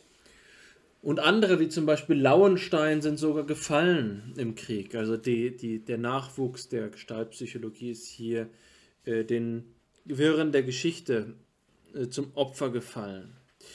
Aber Wolfgang Metzger als einer der Verbliebenen der Gestaltpsychologie, der dann eben auch gemeinsam mit dem vorhin schon angesprochenen Wilhelm Salber geforscht hat und die Gestaltpsychologie ähm, fortzuentwickeln versucht hat, auch in der Zeit, in der sie eigentlich in der internationalen Forschungsgemeinschaft schon keine Reputation mehr hatte, dass sie sich so ähm, auf ihrer alten Höhe halten können würde. Das will ich jetzt nun erst nochmal zu den ähm, historischen Anmerkungen deinerseits ergänzen. Jetzt zu deiner Frage, die selbstverständlich von größter Bedeutung ist. Ich glaube, dass uns dabei die zweite äh, Quelle ähm, helfen kann. Ja, ich habe wohl auch gerade, wenn ich dich richtig verstehe, Max Herzog gesagt. Ich meine natürlich die ganze Zeit. Metzger. Ähm, also, die Situation ist die, dass die Gestalt nach meinem Dafürhalten doch nochmal etwas anderes ist. Und das will ich jetzt verdeutlichen an einer Quelle, die uns zu einem der anderen überführt, nämlich dem genau eben erwähnten Wolfgang Köhler. Und Köhler ist dafür bekannt, auch jenseits der Gestaltpsychologie, dass er die, äh, die, Ethen, äh, die Ethologie, die Verhaltensforschung von Tieren vorangetrieben hat, die seinerzeit, also im späten Kaiserreich, begünstigt worden ist als Primatenforschung und zwar auf Teneriffa. Ähm, und dort ist er der zweite äh, Leiter des Instituts gewesen das diese Primatenforschung betrieben hat. Ähm, mit Schimpansen geforscht wurde dort. Und sein Vorgänger war, glaube ich, ein Neukantianer, wenn ich es richtig erinnere. Jedenfalls hat sich Köhler auf die äh, Untersuchung des problemlösenden Verhaltens konzentriert. Und was dabei der spezifisch gestaltpsychologische Anspruch ist, bei diesen Erklärungen, kann uns helfen, deine Frage nach dem Unterschied zwischen Struktur und Gestalt zu beantworten. Aber ich zitiere nochmal Fitzek und Salber ein paar Passagen aus verschiedenen Abschnitten ihrer Abhandlung über ähm, Köhlers Untersuchung. Also, sie schreiben, Köhler geht es in seinen Untersuchungen nicht um Intelligenz, dem stellt er provokativ eine eigene Kategorie entgegen und beschreibt das Verhalten seiner Versuchstiere als einsichtig. Einsicht bringt das Agieren und Manövrieren in bedeutsamen Handlungszusammenhängen unmittelbar mit, äh, mit der bereits erforschten Organisation der Wahrnehmung zusammen. Einsicht ist daher kein neuer Terminus der Denkpsychologie, sondern die Umsetzung des gestaltpsychologischen Programms in ein neues und entwicklungsträchtiges Arbeitsfeld.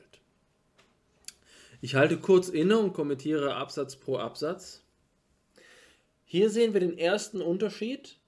Der besteht darin, dass das, der Gestaltbegriff eine Art von Affordanz beinhaltet. Es handelt sich um einen Handlungszusammenhang, der bedeutsam strukturiert ist und nun Handlung hervorruft. Auch Wahrnehmung wird also als eine adaptive Handlung aufgefasst.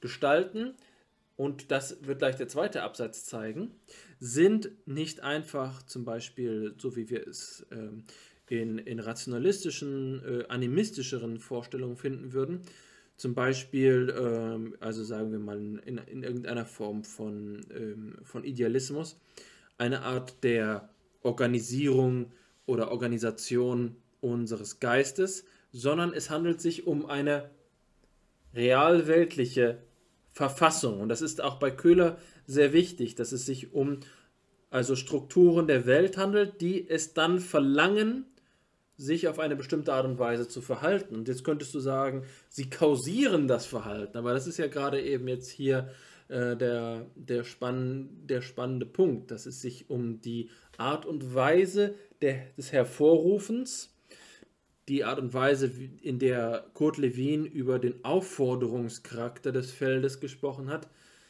ist eben nicht die Verursachung, sondern die Aufforderung ist. Es ist das bedeutsam strukturierte Feld, dass es nun ähm, eine Umstrukturierung, ein Handeln ähm, nicht hervorruft, sondern uns dazu Anlass gibt. Äh, lesen wir aber jetzt den zweiten Absatz. In Köhlers Betrachtung wird unübersehbar, dass die Logik der Gestalten mit einem ungeschriebenen Gesetz unserer Alltagsbefindlichkeit bricht, das sich auch in der bis dahin gültigen Psychologie ungebrochen fortgeschrieben hatte. Die Betonung des Apersonalen des Verhaltens ist eine heute immer noch nicht verstandene Wendung der Psychologie. Handlungsobjekt ist die zur Umstrukturierung tendierende Gestalt, nicht das Versuchstier und auch nicht der Versuchsleiter. Das ist auch der Punkt, an dem klar wird, weswegen sich Husserl, der Phänomenologe Husserl, skeptisch gegenüber der Gestaltpsychologie verhalten hat. Denn sie war eben in einem strikten Sinne nicht auf die Dynamiken der Kognition und des Bewusstseins bedacht, sondern hier wird die Dynamik in die Gestalt verlegt. Die Gestalt ist das Agierende. Das heißt, eine gebrochene Gestalt verlangt von uns nach den Gestaltgesetzen, die du erwähnt hattest, dass wir hier eine, ähm, eine Handlung ausführen. Dass der wesentliche Träger der äh, Ordnung sind diese Konfigurationen, die wir Gestalten nennen. Es ist nicht so, dass die Gestalten bloß akzidentelle Eigenschaften von Gegebenheiten sind, sondern es ist tatsächlich so, dass es hier Struktur, realistisch und das zeigt sich am klarsten eben bei Köhler, so etwas gibt wie eine, ähm, eine Analogie, eine Strukturanalogie, äh, die und die Wahrnehmung der Gestalten auf die physische Seite überträgt. Ja, also das ist ähm, eine Auffassung, die sich bei, bei Köhler wiederfindet äh, und die nennt er, wenn ich mich recht erinnere, Homologie. Vielleicht ehre ich mich, der Begriff liegt mir nah, äh, wird mir vielleicht gleich wieder einfallen. Es ist also die Auffassung, dass die Wahrnehmung von Gestalten ein Anzeichen dafür ist, dass die Wirklichkeit dieser gestaltgemäß aufgebaut ist. Und entscheidend ist, dass diese Gestalten die Umstrukturierung verlangen, dass diese Gestalten äh, eine Organisation unseres Erlebnisfeldes sind, das ähm, durch sie wesentlich ähm, motivational geprägt wird. Das zeigt sich gerade bei Kurt Lewin am besten, denn seine Feldtheorie ist eine motivationale Theorie. Es geht darum zu sagen, wie die Attraktoren unserer Umwelt auf unser Erleben wirken. Und die Natur dieser Attraktoren ist also gestalthaft. So ergibt sich hier im dritten Absatz, wenn Affen lernen, Stöcke oder andere Gegenstände aufzubrechen, so heißt das in die Gestaltsprache übersetzt, dass sich die Strukturierungsnotwendigkeiten ihrer eigenen Figurationen, Gestalten und Brechungen schaffen, dass sie geschlossene Konturen im Seeraum aufbrechen und in ihrem Sinne neu und anders organisieren. Figuration schaffen ist eine Möglichkeit der Gestalt. Ähm, das heißt, die Gestaltgesetze sind keine Beschreibung allein unseres Bewusstseins, sondern es sind so etwas wie Naturgesetze nicht kausaler Art. Die, das Bewusstsein folgt den Gestalten. Das, ähm, die Gestalten sind keine bloße Beschreibung des Bewusstseins. Der Strukturbegriff ist gewiss weiter. Aber so wie wir hier in all diesen Artikulationen von Fitzek und Salber immer wieder den Begriff Struktur finden, sehen wir, dass es keinen Gegensatz gibt. Gestalten sind sehr spezifische Arten von Strukturen. Der Strukturbegriff ist gewiss hier der Gattungsbegriff und die Art ist das Spezifikum. Ich möchte auch noch auf die Frage ähm, eingehen, die du nach der Kausalität, der Rolle der Kausalität gestellt hast, die jetzt hier wieder aufgetaucht ist, wenn ich von der ähm, äh, von, den, von dem Aufforderungscharakter gesprochen habe und von der Art und Weise, wie diese Strukturierungsnotwendigkeiten auftauchen, wie das Agieren und Manövrieren zu, ähm, zur Wirkung kommt. Nun, es ist gewiss nicht so, dass die Gestaltpsychologie hier eine philosophische Akkuratesse gehabt hätte. Es ist zum Beispiel auch Wertheimer, als er im Exil gewesen ist, zum Vorwurf gemacht worden, dass hier eine gewisse Wahrheit verbleibt. Was für eine Natur hat dieser nicht kausale Prozess?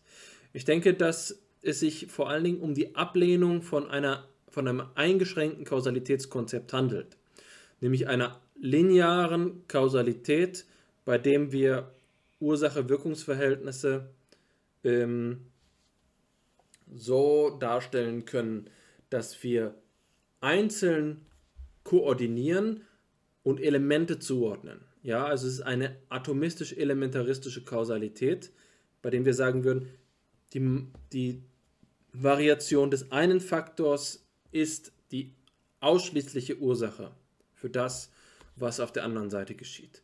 Ein weiterer Kausalitätsbegriff wäre vielleicht sogar denkbar, der äh, die Gestaltgesetzlichkeit, die Wirkung der Gestaltgesetze beinhaltet. Also, nach meiner Auffassung ist der Kausalitäts, der Begriff der Struktur bei Stumpf und die Kritik an Kausalbeziehungen nicht so weit zu denken, dass es sich hier nicht mehr um Wirkungszusammenhänge halten würde. Es wirkt noch immer eines auf ein anderes. Und vielleicht sollte man eben hier sagen, es wirkt etwas auf ein anderes, denn eines klingt jetzt hier wieder elementaristisch. Es sind Beziehungen ohne Zweifel, bei denen wir jetzt aber keine 1 zu 1 Ursache-Wirkungskorrelation feststellen können. So wie wir beim Phi-Phänomen die Erfahrung der Bewegung zwischen den beiden Linien nicht auf die eine oder auf die andere Linie attribuieren können, ist es eben ähm, so auch bei, den, bei der gestaltmäßigen Wirkung, von der wir hier sprechen. Wir haben jetzt über Köhler gesprochen, es fehlt noch Kofka im Bunde.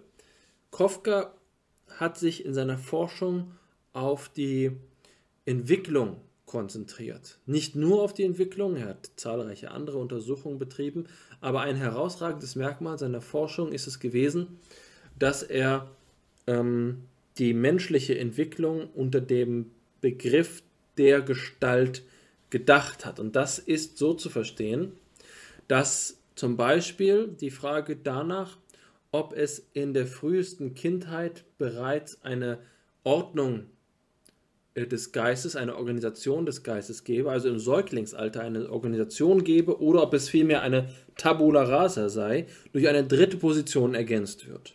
Wir haben hier die eine Position, die ist nativistisch, das ist die Auffassung, dass das Neugeborene auf die Welt kommt und bereits über entweder Wissen oder strukturelle Orientierung verfügt. Dann haben wir die empiristische, antinativistische gewissermaßen äh, Auffassung, die ähm, die Auffassung vertritt, dass der Mensch eine Tabula rasa sein muss, um mit Aristoteles zu sagen, und also ohne Kenntnisse und ohne Orientierung auf die Welt käme.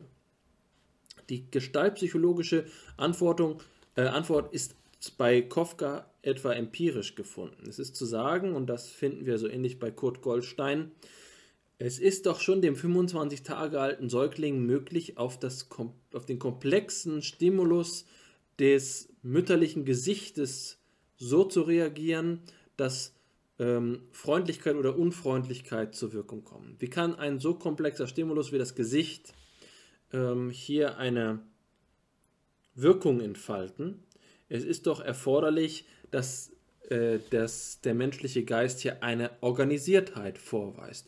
Und der, die Antwort ist jetzt eben nicht zu sagen, wir verorten diese Organisiertheit nativistisch im Individuum, sondern es ist eben die Gestaltbeziehung, die hier zum Tragen kommt.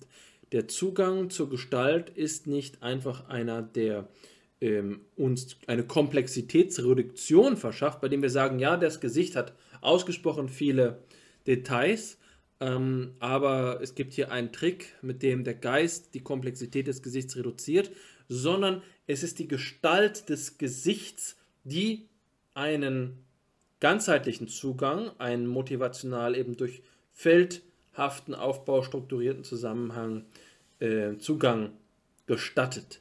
Die Erfahrung des Neugeborenen vom elterlichen Gesicht ist durch die Gestalt des Gesichtes selbst äh, orientiert. Hier erneut genau das, was wir gerade bei ähm, Köhler gehört haben, ist, das, ist die Gestalt das Aktive. Ja? Ähm, es ist ein Aufforderungscharakter in der Gestalt, der den Menschen zum Handeln motiviert. Das ist eine Perspektive, die wir in diesen Untersuchungen über die Entwicklung auch bei Kafka finden. Nun, das sind also diese drei Protagonisten, über die wir jetzt zumindest ansatzweise einmal gesprochen haben. Und das ist sozusagen auch das Minimum, das ich für eine Einführung in die Gestaltpsychologie für bedeutsam halte.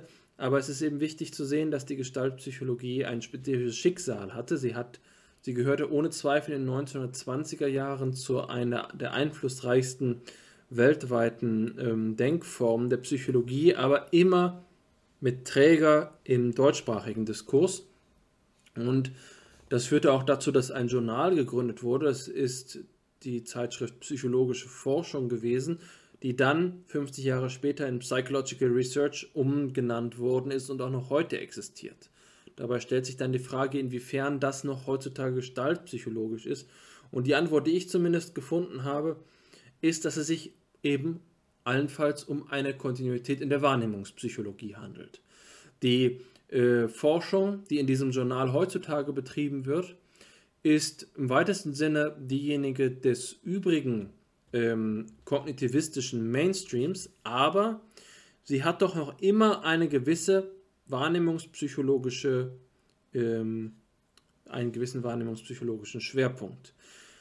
Dass der theoretische Tiefgang, der die Kontexte charakterisiert, über die wir jetzt gerade gesprochen haben, scheint mir dabei, nach meinen Recherchen, nicht mehr auf dieselbe Art und Weise, zum Beispiel mit der Philosophie verbunden zu sein, wie das für die stumpf geprägten äh, Mitglieder der Gestaltpsychologie erster Generation gilt. Ich will außerdem eben nicht ähm, verpassen, die Gelegenheit zu ergreifen, noch darauf hinzuweisen, dass es in den späteren Generationen der Gestaltpsychologie zahlreiche weitere Mitglieder gegeben hat. Und das, ist, äh, das sind mehr als die, die wir jetzt gerade erwähnen können. Ähm, aber wir finden zum Beispiel den, äh, die, die Vertreterin wie Zeigarnik in der Gestaltpsychologie und äh, den, den erwähnten ähm, Metzger, aber neben ihnen zahlreiche andere. Äh, und ich müsste jetzt Namen erwähnen, aber es wäre nur eine Auflistung, die sich auch andernorts präziser finden lässt.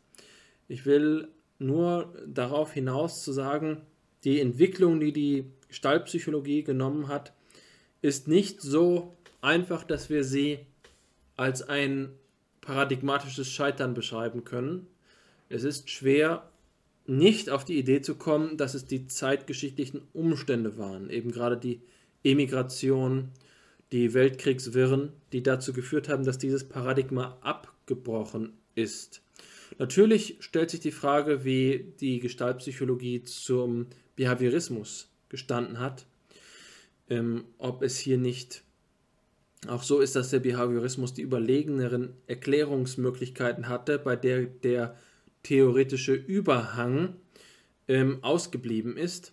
Das ist allerdings ein, eine anspruchsvolle Frage und es ist ohne Zweifel so, dass sich dafür argumentieren lässt, dass es gerade eine Stärke gewesen ist, die es die die, die Gestaltpsychologie ausgezeichnet hat, theoretisch flexibel, anschlussfähig und anspruchsvoll gewesen zu sein, aber die gerade eben wegen dieses hohen Anspruchs schwierig und äh, nicht ohne ausführliche Einführung ähm, zu leisten gewesen ist,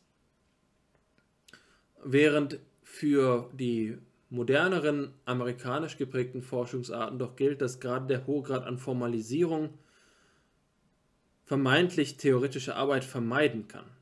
So haben wir es also mit der Alternative zwischen Gestaltpsychologie und Behaviorismus mit mehr zu tun, als einfach nur zwei Experimentalparadigmen oder Tendenzen, Wahrnehmungen mehr zu beforschen oder das Lernen mehr zu beforschen.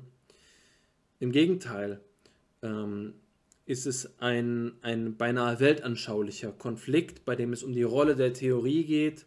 Es geht darum, welche Funktion das Experimentieren hat. Und hier ist es eben nicht unerheblich, dass diese Klassiker der Gestaltpsychologie wesentlich von dieser stumpfen Auffassung einer phänomenologisch geprägten ähm, Forschung, phänomenologisch strukturierten Forschung gebildet waren. Für diese Forschung hat Köhler den Begriff qualitatives Experimentieren verwendet, der mir sehr sympathisch ist. Dabei geht es also nicht darum, dass hier also ähm, Interviews durchgeführt worden wären oder nur Verbaldaten interpretiert wurden, sondern es geht wie bei seinen Affenexperimenten um Beschreibungen von Situationen komplexer Natur, die sich nicht in rein quantitativer Relation erschöpfen können. Das ist also mit dem Wort qualitativ hier erstens keine Absage an die Quantität gemacht. Das kann hier komplementär sein. Und zweitens ist es eben so, dass wenn wir hier qualitative, äh, von, qualitativer, vom qualitativen Experimentieren sprechen, dass es immer ein stark theoriegeladenes Forschen ist. Ja, das ist ähm, sicherlich ein Zusammenhang, der bei der Beurteilung der Gestaltpsychologie äh, zur Sprache kommen muss. Denn es lässt sich leicht sagen, dass sich die Gestaltpsychologie in der Sackgasse der Wahrnehmungspsychologie verrannt hat, dass sie es nicht vermochte, mehr als Wahrnehmungsphänomene zu untersuchen. Ich glaube, das könnte sie nicht mehr verkennen. Das ist ein Fehlurteil. Nach all meinem historischen Wissen über diesen ähm, Zusammenhang ist es zwar so, dass es einen Vorrang der Wahrnehmungspsychologie gegeben hat, aber Beispielsweise Kurt Lewins Untersuchungen über Sozialpsychologie weisen darauf hin, dass es hier viel äh, Entwicklungspotenzial gegeben hat. Also, die Gestaltpsychologie ist, so urteile ich, nicht paradigmatisch gestorben. Sie hat sich nicht in, an ihren inneren Widersprüchen überfrachtet.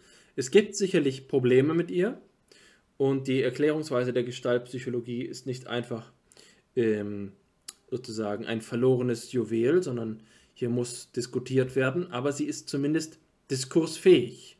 Sie ist ähm, theoretisch ernst zu nehmen. Sie ähm, kann mitsprechen. Sie ist dazu imstande, auch mit der Philosophie in den Dialog zu treten, was sie zu einer hervorragenden Gesprächspartnerin im interdisziplinären und transdisziplinären Austausch macht. Nun, damit ist schon viel gesagt und ich will hier auch nicht zu viel voranspringen. Ähm, diese Diskussion, äh, die ich jetzt hier bereits skizziert habe, ist natürlich eine, die, die äh, viel mehr Perspektiven beinhaltet als äh, nur die, die ich jetzt skizziert habe. Deswegen will ich dich einfach mal ganz frei fragen, wie hältst du es mit der Gestaltpsychologie? Würdest du auch sagen, dass sie eine theoretische ähm, Perspektive bereithält, die noch nicht gestorben ist, sondern sozusagen nur, ähm, nur im traumlosen Schlafe liegt?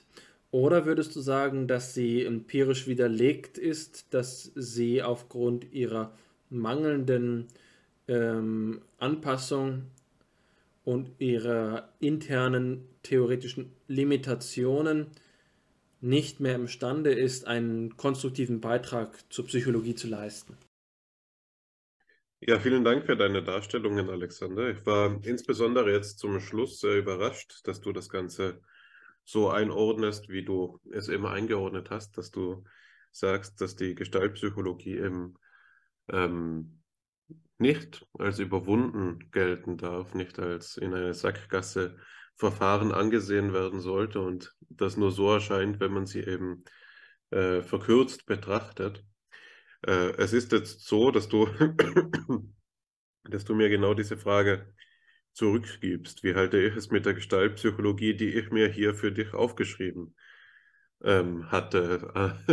Also die Frage, mit der ich vorhatte, diesen jetzt meinen anstehenden Redebeitrag zu beenden, war genau die danach, äh, äh, dich darum zu bitten, das Ganze noch einmal ausführlicher und breiter darzustellen. Ich selbst sehe mich gar nicht so sehr in der Lage dazu, ähm, ein Urteil zu fällen. Ähm, ich würde mich als einen derjenigen einordnen, der diesem Missverständnis nach deiner Ansicht aufgesessen ist. Die Gestaltpsychologie sei bereits überwunden und sie würde ihr Definitionsmerkmal im Bereich der Wahrnehmungspsychologie finden. Woran mache ich diesen Eindruck fest, der ja jetzt, wie gesagt, nicht aus systematischen Studien oder einer historischen Auseinandersetzung ähm, hervorgegangen ist? Nun, das mache ich daran fest, dass die Art der Untersuchung, wie sie für die frühen Gestaltpsychologen ähm, eben charakterisierend und kennzeichnend war, in derselben Art und Weise sicherlich nicht mehr vorfindbar ist. Und äh, dafür ähm, gilt sicherlich auch, das würde mich zumindest nicht überraschen, beziehungsweise sehe ich es geradezu als Tautologie auf, wenn man eine Worthäufigkeitsuntersuchung macht durch die relevanten Journale, dass der die Nennungsfrequenz von Gestalt abgenommen haben wird, ähm, sondern eben auch der allgemeine prekäre Status der theoretischen Psychologie schlechthin. Da, darin sehe ich einen der Gründe, weshalb die Gestaltpsychologie äh, nicht mehr denselben Stand hat, den sie wohl hat.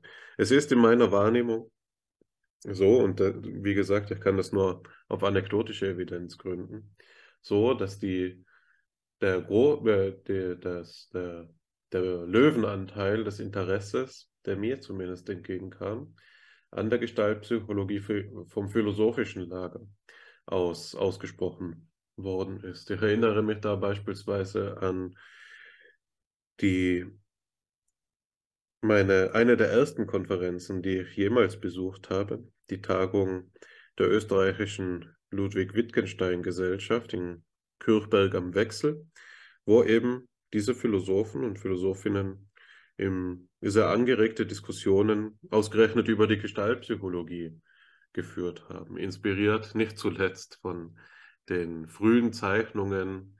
Manche sagen ja, Wittgenstein sei sogar der Vorreiter gewesen in diesem Gebiet, die frühen Zeichnungen von Emojis, die sich in seinen Schriften finden und die, die diese Forscher und Forscherinnen eben versucht haben, gestaltpsychologisch fruchtbar zu machen. Und darüber hinaus ist es sicher so, dass es in den philosophischen Psychologien verschiedenster Provenienz, die es noch so gibt, sicher einen Überhang gibt ähm, im Vergleich mit den akademisch etablierteren Varianten der ähm, nicht philosophischen, das heißt empirischen, sage ich jetzt mal, Psychologie, einen, einen Überhang gibt an Interesse in Richtung holistischer ähm, Weisen, Psychologie zu betreiben. Und da kommen eben Ausdrücke wie das von dir genannte qualitative Experimentieren von Wolfgang Köhler geradezu gelegen. Das ist genau das, ähm, wonach man sucht. Ja. Aber mein Eindruck war ebenfalls, jedenfalls der, dass ich gesagt hätte, die Gestaltpsychologie in ihrer ursprünglichen ja, Gestalt, in ihrer ursprünglichen Form ähm, ist überwunden, hat nicht mehr denselben Stand. Und äh, es liegt an uns, ihre Potenziale wiederzuentdecken. Und bevor ich mich da jetzt weiter auf diese Diskussion einlassen kann, würde ich tatsächlich dich einfach bitten, diese These noch etwas ähm, ausführlicher darzulegen, wenn es dir dann ähm, gelegen kommt, um äh, ich denke, dass das das ist, was die Diskussion an diesem Punkt erfordert. Ich müsste sonst einfach nur weiter aus anekdotischer Evidenz und ähm, ja, schwer zu rechtfertigenden Eindrücken, die sich mir so ergeben haben, hier konfabulieren. Da wäre es mir lieber, erst einmal deine, deine Gedanken ähm, zu hören. Das Letzte, was ich zu diesem Zusammenhang sagen will, bevor ich jetzt wirklich das Wort übergebe, ist, dass ich, dass es für mich zumindest in dem Maß unstrittig ist, was du behauptest, nämlich, dass ihre dass sie paradigmatisch nicht überwunden worden ist, sondern einige ihrer Leistungen fortbestehen und psychologische Forschung noch immer, jetzt meine ich nicht das Journal, sondern die Tätigkeit, psychologische Forschung noch immer informieren und prägen, das ist für mich unstrittig, unstrittig in dem Maß, als ähm, es zahlreiche Phänomene und Effekte gibt, die Ausdruck eben dessen sind, äh, wie in dieser Quelle von Ficek und Salber beschrieben, äh, dass es hier zu einem Wandel geschlossener Konturen im Seeraum kommt, wo diese Konturen eben aufbrechen und sich neu konfigurieren, neu anordnen und organisieren. Ich nenne einfach einmal diesen klassischen Befund der kognitiven Hysterese, wo es eben zu so etwas kommt wie einer funktionalen Gebundenheit äh, gewisser Wahrnehmungsgegenstände, eine klassische Aufgabe ist, wenn man die drei Gegenstände zur Verfügung hat, eine Korkwand, die vier Gegenstände, eine Korkwand, eine Zigaretten, äh, eine, eine Streichholzschachtel, eine Kerze und eine Reißnadel, wie jetzt diese Kerze an der Korkwand befestigt werden kann, so dass sie eben nicht fällt, dann muss man die funktionale Gebundenheit, die kognitive Hysterese überkommen, die Streichholzschachtel lediglich als Aufbewahrungsort zu sehen und man sie eben auch als möglichen Ständer für diese Kerze identifizieren, der mit der Reißnadel an der Korkwand angebracht werden kann, sodass dort die Kerze einfach aufgestellt werden kann. Das ist meines Erachtens ein äh, Befund, der sehr gut mit einer gestaltpsychologischen Erklärungsweise dargestellt werden kann. Weitere äh, Befunde sind nicht schwer ähm, zu, zu sammeln. Man denke an so etwas wie dass ähm, äh, ein, einen Begriff, der eng mit einem zusammenhängt, den du auch genannt hast. Du hast von der Komplexitätsreduktion gesprochen, mit der du die Gestaltwahrnehmung nicht verwechselt wissen willst. Da stimme ich zu. Viel eher scheint sie mir äh, dem nahe zu liegen, dass ich jetzt mit Julian Arns, den wir beide ja kennen, als den Komplexitätskollaps ähm, bezeichnen möchte.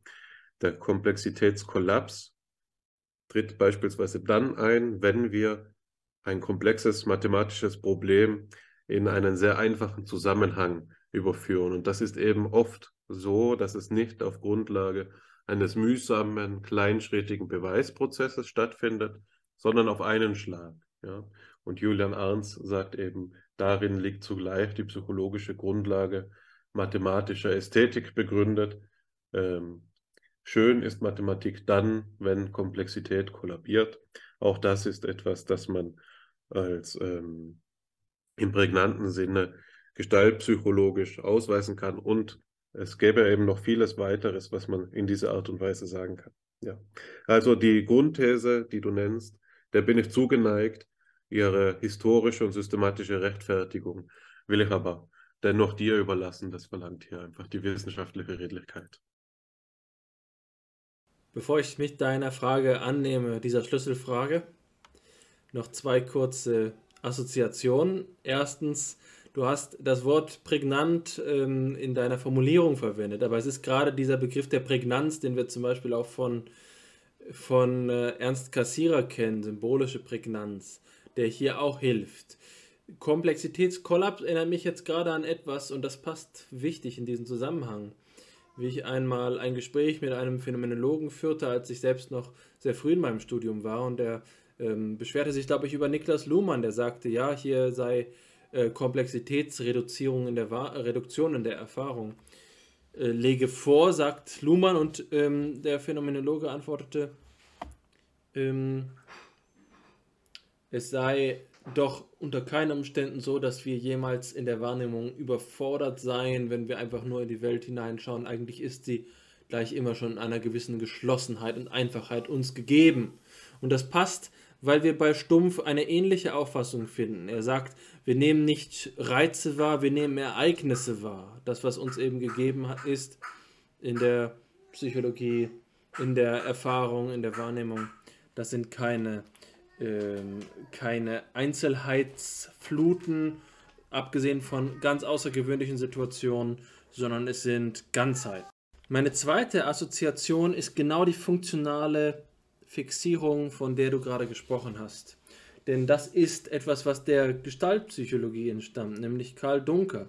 Karl Dunker ist der für meinen Forschungsschwerpunkt, die Problemlösungsforschung, die er relevanteste Bezugsautor der Gestaltpsychologie, weil er eben 1935 eine Arbeit über produktives Denken geschrieben hat, in der er genau diese, diesen Versuchsaufbau entwickelt hat. Ja, das passt tatsächlich hervorragend. Ich wollte an dieser Stelle nur den Bezug zu Karl Dunker noch hergestellt haben und ihn in diese Konstellation eingeordnet zu haben wissen. Nun aber zu der Schicksalsfrage. Weswegen denke ich, dass die Gestaltpsychologie nicht einfach nur ein historisches Relikt sei, eine zurechtgeschliffene Burg der Vergangenheit? Es ist ähm, so, dass ich diese Antwort komplex geben möchte. Ich möchte nicht einfach für Gestaltpsychologie argumentieren, sondern ich möchte auch ihre Schwächen anzeigen. Grundsätzlich aber fange ich dort an, wo ähm, die verwandte, wenn auch nicht identische ähm, Gestalttheorie der Grazer, zumindest mir gegenüber, einmal von einer ähm, für mich autoritativ geltenden Quelle, nämlich Alexandre Metro, als eine genuin ähm, als eine genuin phänomenologische Denkart beschrieben worden ist. Und das ist ähm, sicherlich nicht so, dass die äh, Grazer phänomenologisch gearbeitet hätten, so ist es nicht gemeint, sondern es ist eine entsprechende Art des phänomenologisch-psychologischen Arbeitens, eine Arbeitsweise, die der Idee einer phänomenologischen Orientierung in der Psychologie entspricht. Die Gegenstandstheorie Meinungs ist äh, etwas, was sich phänomenologisch berücksichtigen lässt. Da fehlen sicherlich einige Elemente, die durch die ja später erfolgende Entwicklung des phänomenologischen Diskurses gewonnen werden, die Einstellungsfrage, die Frage der natürlichen Einstellung und so fort. Aber die Gestaltpsychologie ist ein natürlicher Verbündeter der Phänomenologie. Und da gibt es eben verschiedene Brücken. Ich hatte gesagt, dass diese Brücken nicht immer leicht zu schlagen sind und sich die Phänomenologen auch gewehrt haben. Wie gesagt, Husserl hat sich nicht auf die Gestaltpsychologie eingelassen, aber Aaron Gurwitsch hat es getan und Aaron Gurwitsch war eben zunächst in Berlin bei Stumpf, dann war er in Freiburg bei Husserl, dann war er in Frankfurt bei ähm, Kurt Goldstein bevor er nach Paris gegangen ist, wo er Maurice Merleau-Ponty beeinflusst hat, der dann wiederum auf seine Weise mit der Gestaltpsychologie in den Dialog getreten ist. Die Gestaltpsychologie ist neben der Denkpsychologie und der Ganzheitspsychologie ein hervorragender Dialogpartner des phänomenologischen Denkens. Und das findet sich eben auch noch in der gegenwärtigen Betrachtung. Und da gibt es von Uliana Feest einen Aufsatz von 2019, Gestalt Psychology, Frontloading Phenomenology and Psychophysics, in dem sie, diese hannoveranische äh, Wissenschaftshistorikerin, dafür argumentiert, dass das, was die Gestaltpsychologen getrieben haben, eigentlich Frontloading im Sinne von Sean Gallaghers gewesen sei. Also eine Form des ähm, theoretischen Unterbaus auf phänomenologischem Boden, für die Experimentalforschung. Diese Strukturanalogie bin ich jetzt, nachdem ich mich so viel mit phänomenologischer ähm, Arbeitsweise in der Psychologie auseinandergesetzt habe, nicht bereit, vollständig mitzugehen. Äh, es gelten hier eben Beschränkungen, denn die Theoriebildung der Gestaltpsychologie war teilweise naturalistisch, sie war teilweise physikalistisch, sie hat hinsichtlich der Grundsatzfragen der äh, Leib-Seele-Problematik äh, und so weiter nicht immer das höchste Maß an Reflexion erreicht.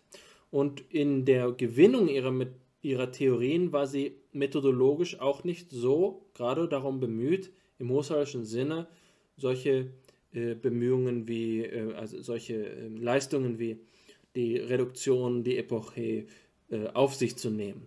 Deswegen glaube ich, dass es auch hier, ähnlich wie bei der Grazer Schule, sich eher um eine, ähm, eine phänomenologische Psychologie avant la lettre, eine naive, eine, eine konvergente, koinzidente Form handelt.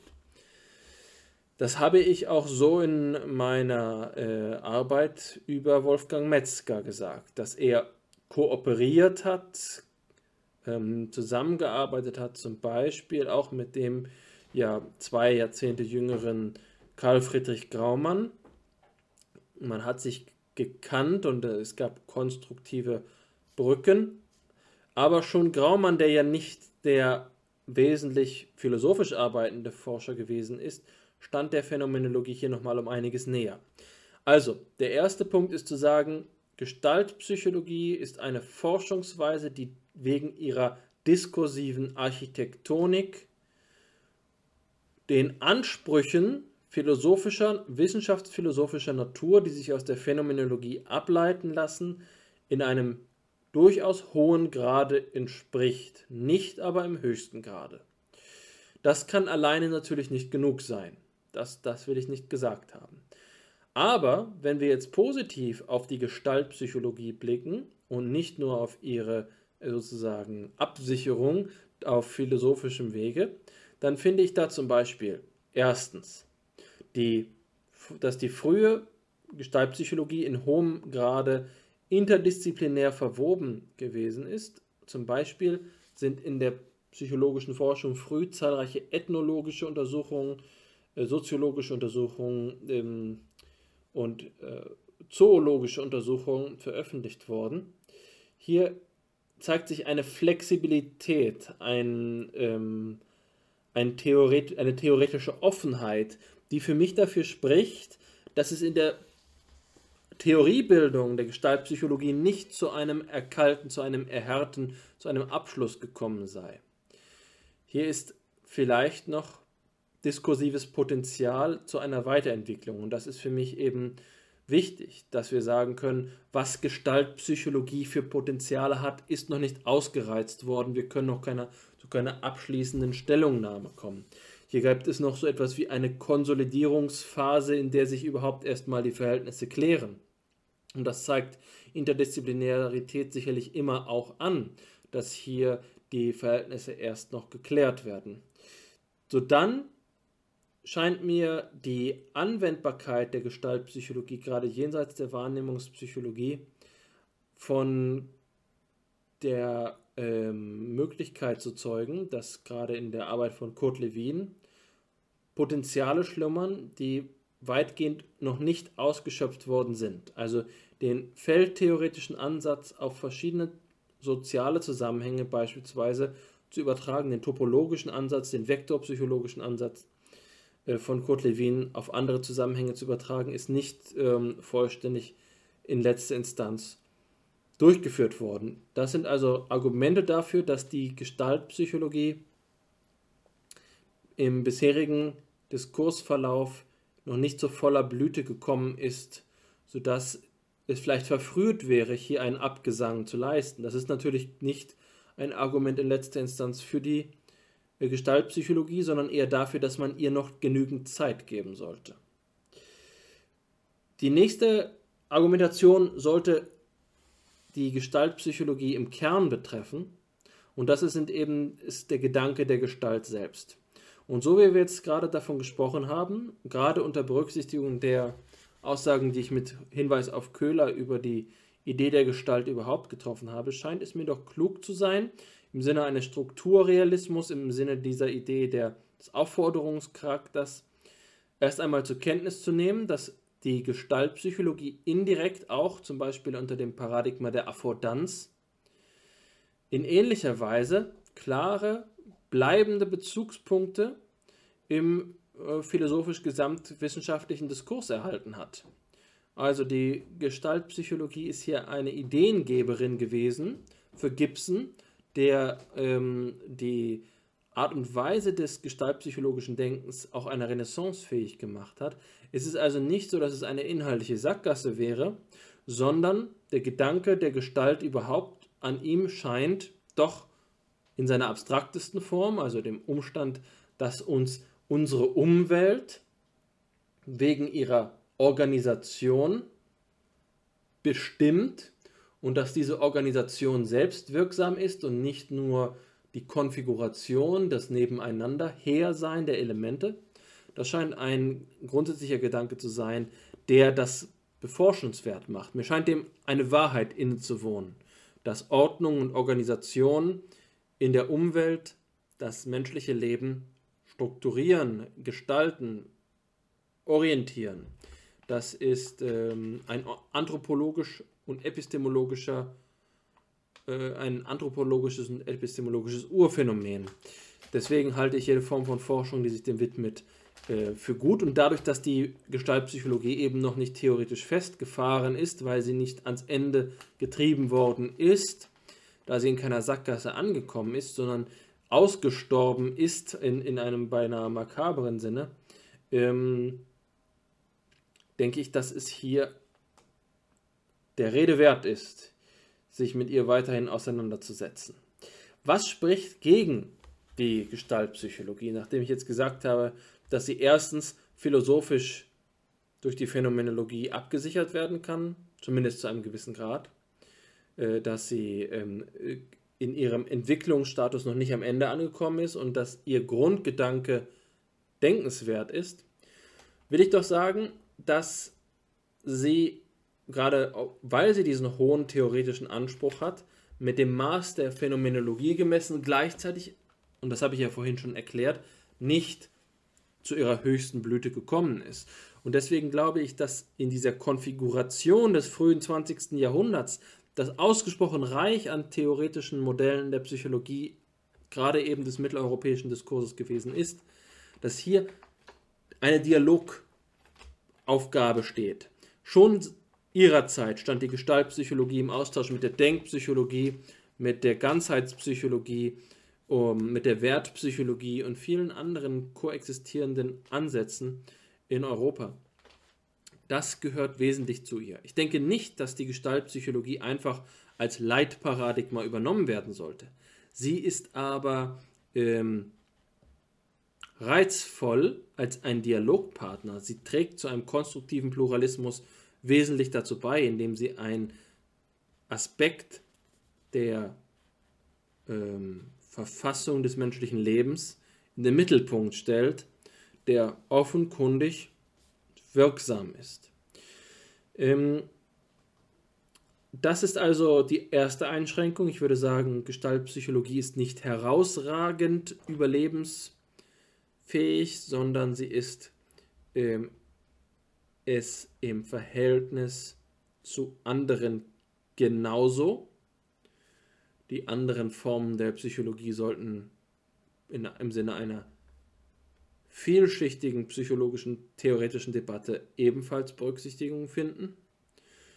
Zweitens würde ich sagen, dass die empirischen Paradigmen die der qualitativen Experimentalforschung, über die wir gerade gesprochen haben, sicherlich in dem Stand, in dem sie erfolgt sind, bei den Klassikern ohne Frage heutzutage durch weitere Formen der Forschung ergänzt werden müssten. Hier hat sich in der Zwischenzeit viel getan und ich fürchte, dass an diesem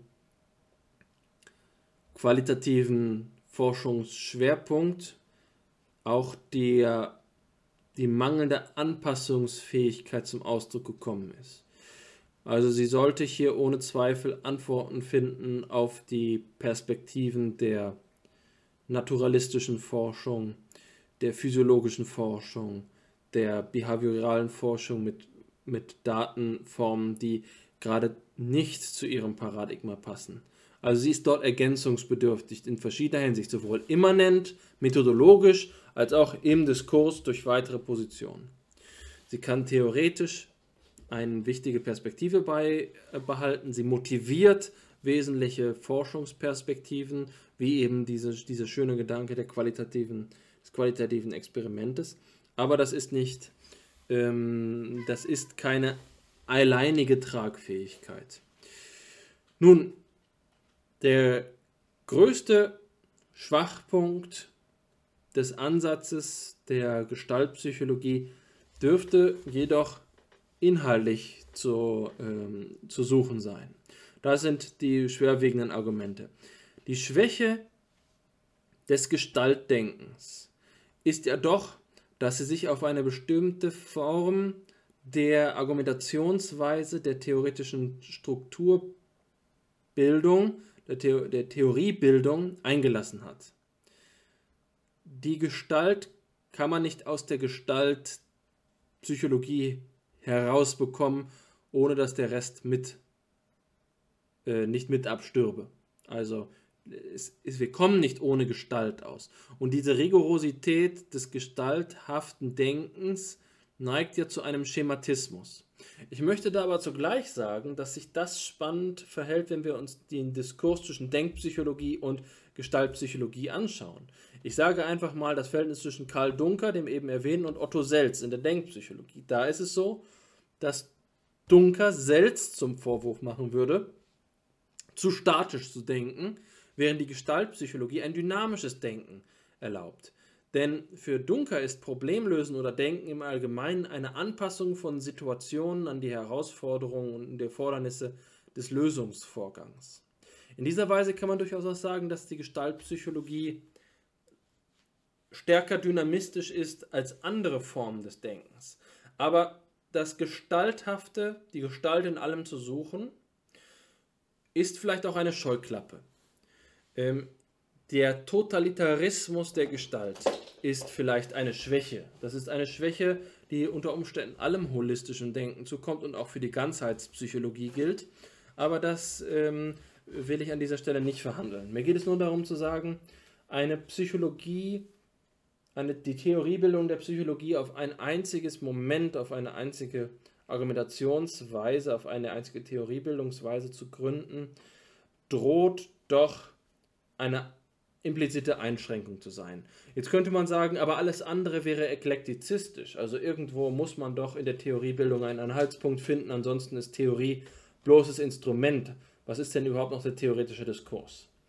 Ja, aber zumindest muss dieser Anhaltspunkt auch selbst diskursfähig sein. Man muss über ihn sprechen können. Man muss äh, fragen dürfen oder können, warum Gestalt und warum nicht etwas anderes. Und das hat ja zum Beispiel die Ganzheitspsychologie getan.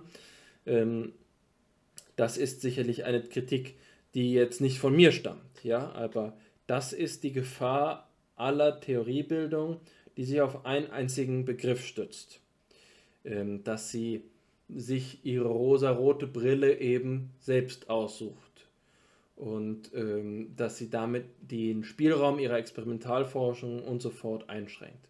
Unter Umständen muss man das in Kauf nehmen und dann einfach sagen, die Gestaltpsychologie operiert für sich in, der, in Relation zu anderen Formen der Forschung.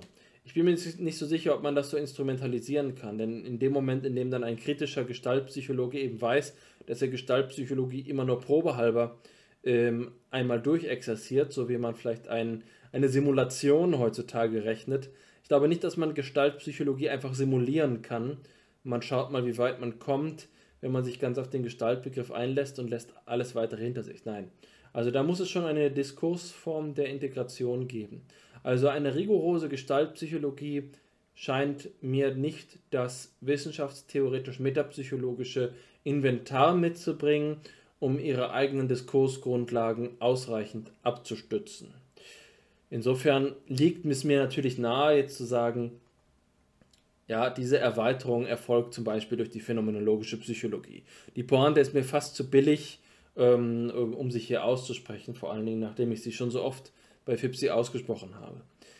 Ja, aber ich sehe, wie gesagt, zumindest bei meinem Kenntnisstand, und der mag nicht ausreichend genug ausgebildet sein, kein geistesgeschichtliches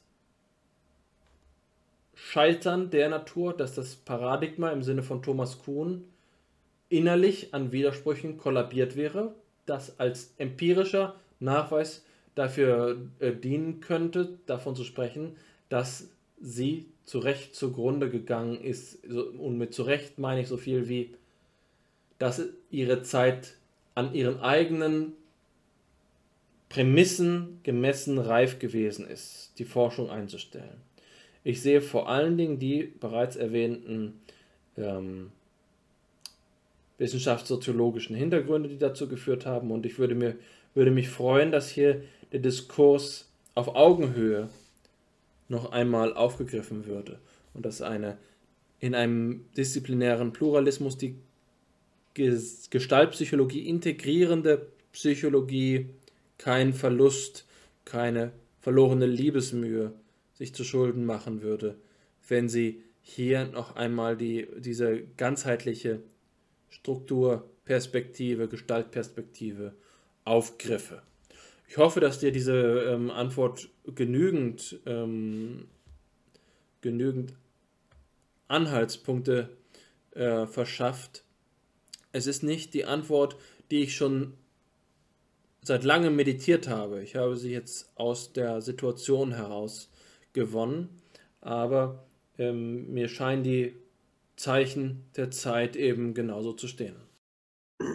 Ja, vielen Dank, Alexander. Damit bringst du ähm, eine kontroverse Position an das Ende unserer heutigen Sitzung. Ähm, die Gestaltpsychologie als ein, ja,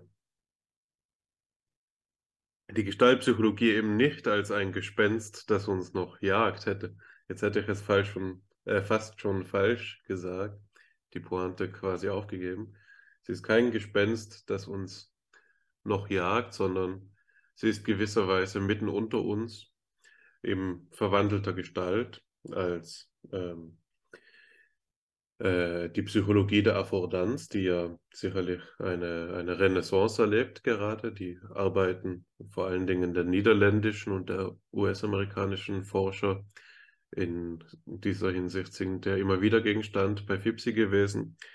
Aber eben auch, wie du jetzt sagst, sie ist immer noch mitten unter uns, insofern sie eben nicht paradigmatisch kollabiert ist, sondern vor allen Dingen aufgrund äußerlicher Umstände nicht mehr fortgeführt wird.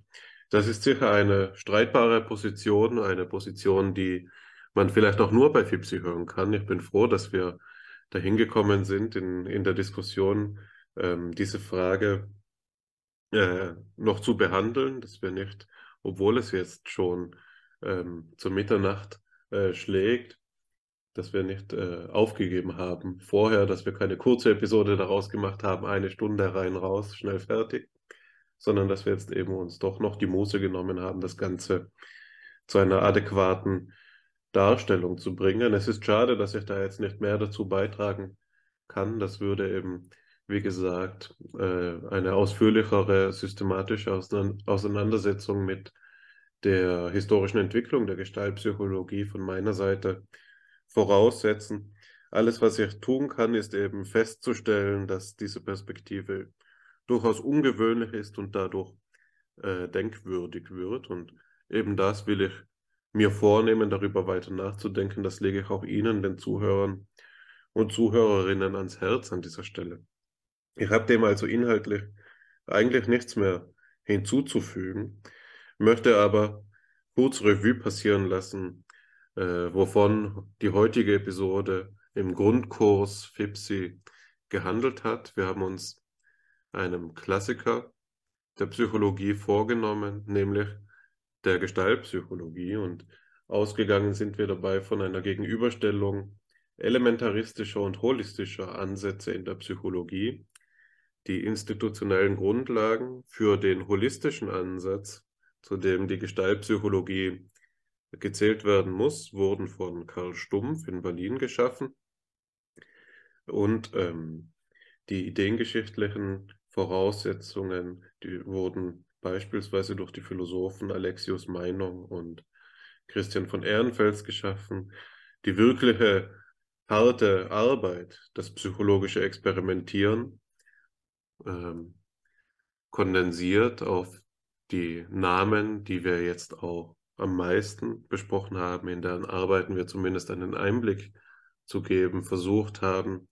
Max Wertheimer, Wolfgang Köhler und Kurt Kofka. Wir haben diese Arbeiten äh, diskutiert und sind dabei auf einige vielleicht überraschend anmutende Schlüsse gekommen.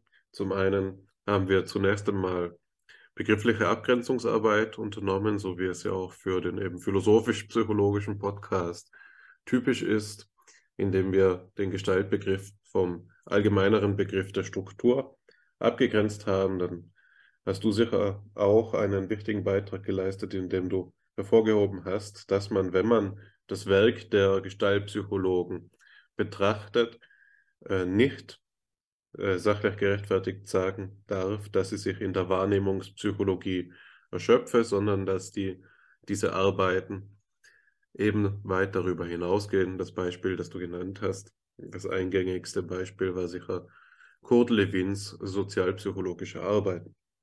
Jetzt zum Ende hin das lohnt sich kaum zu wiederholen, weil wir da gerade waren, haben wir eben noch die Frage danach diskutiert, ob die Gestaltpsychologie überwunden ist, ob sie ähm, eine Perle der Vergangenheit sei oder ob sie eben noch aktuell ist, ob sie noch fortbesteht und fortwirkt.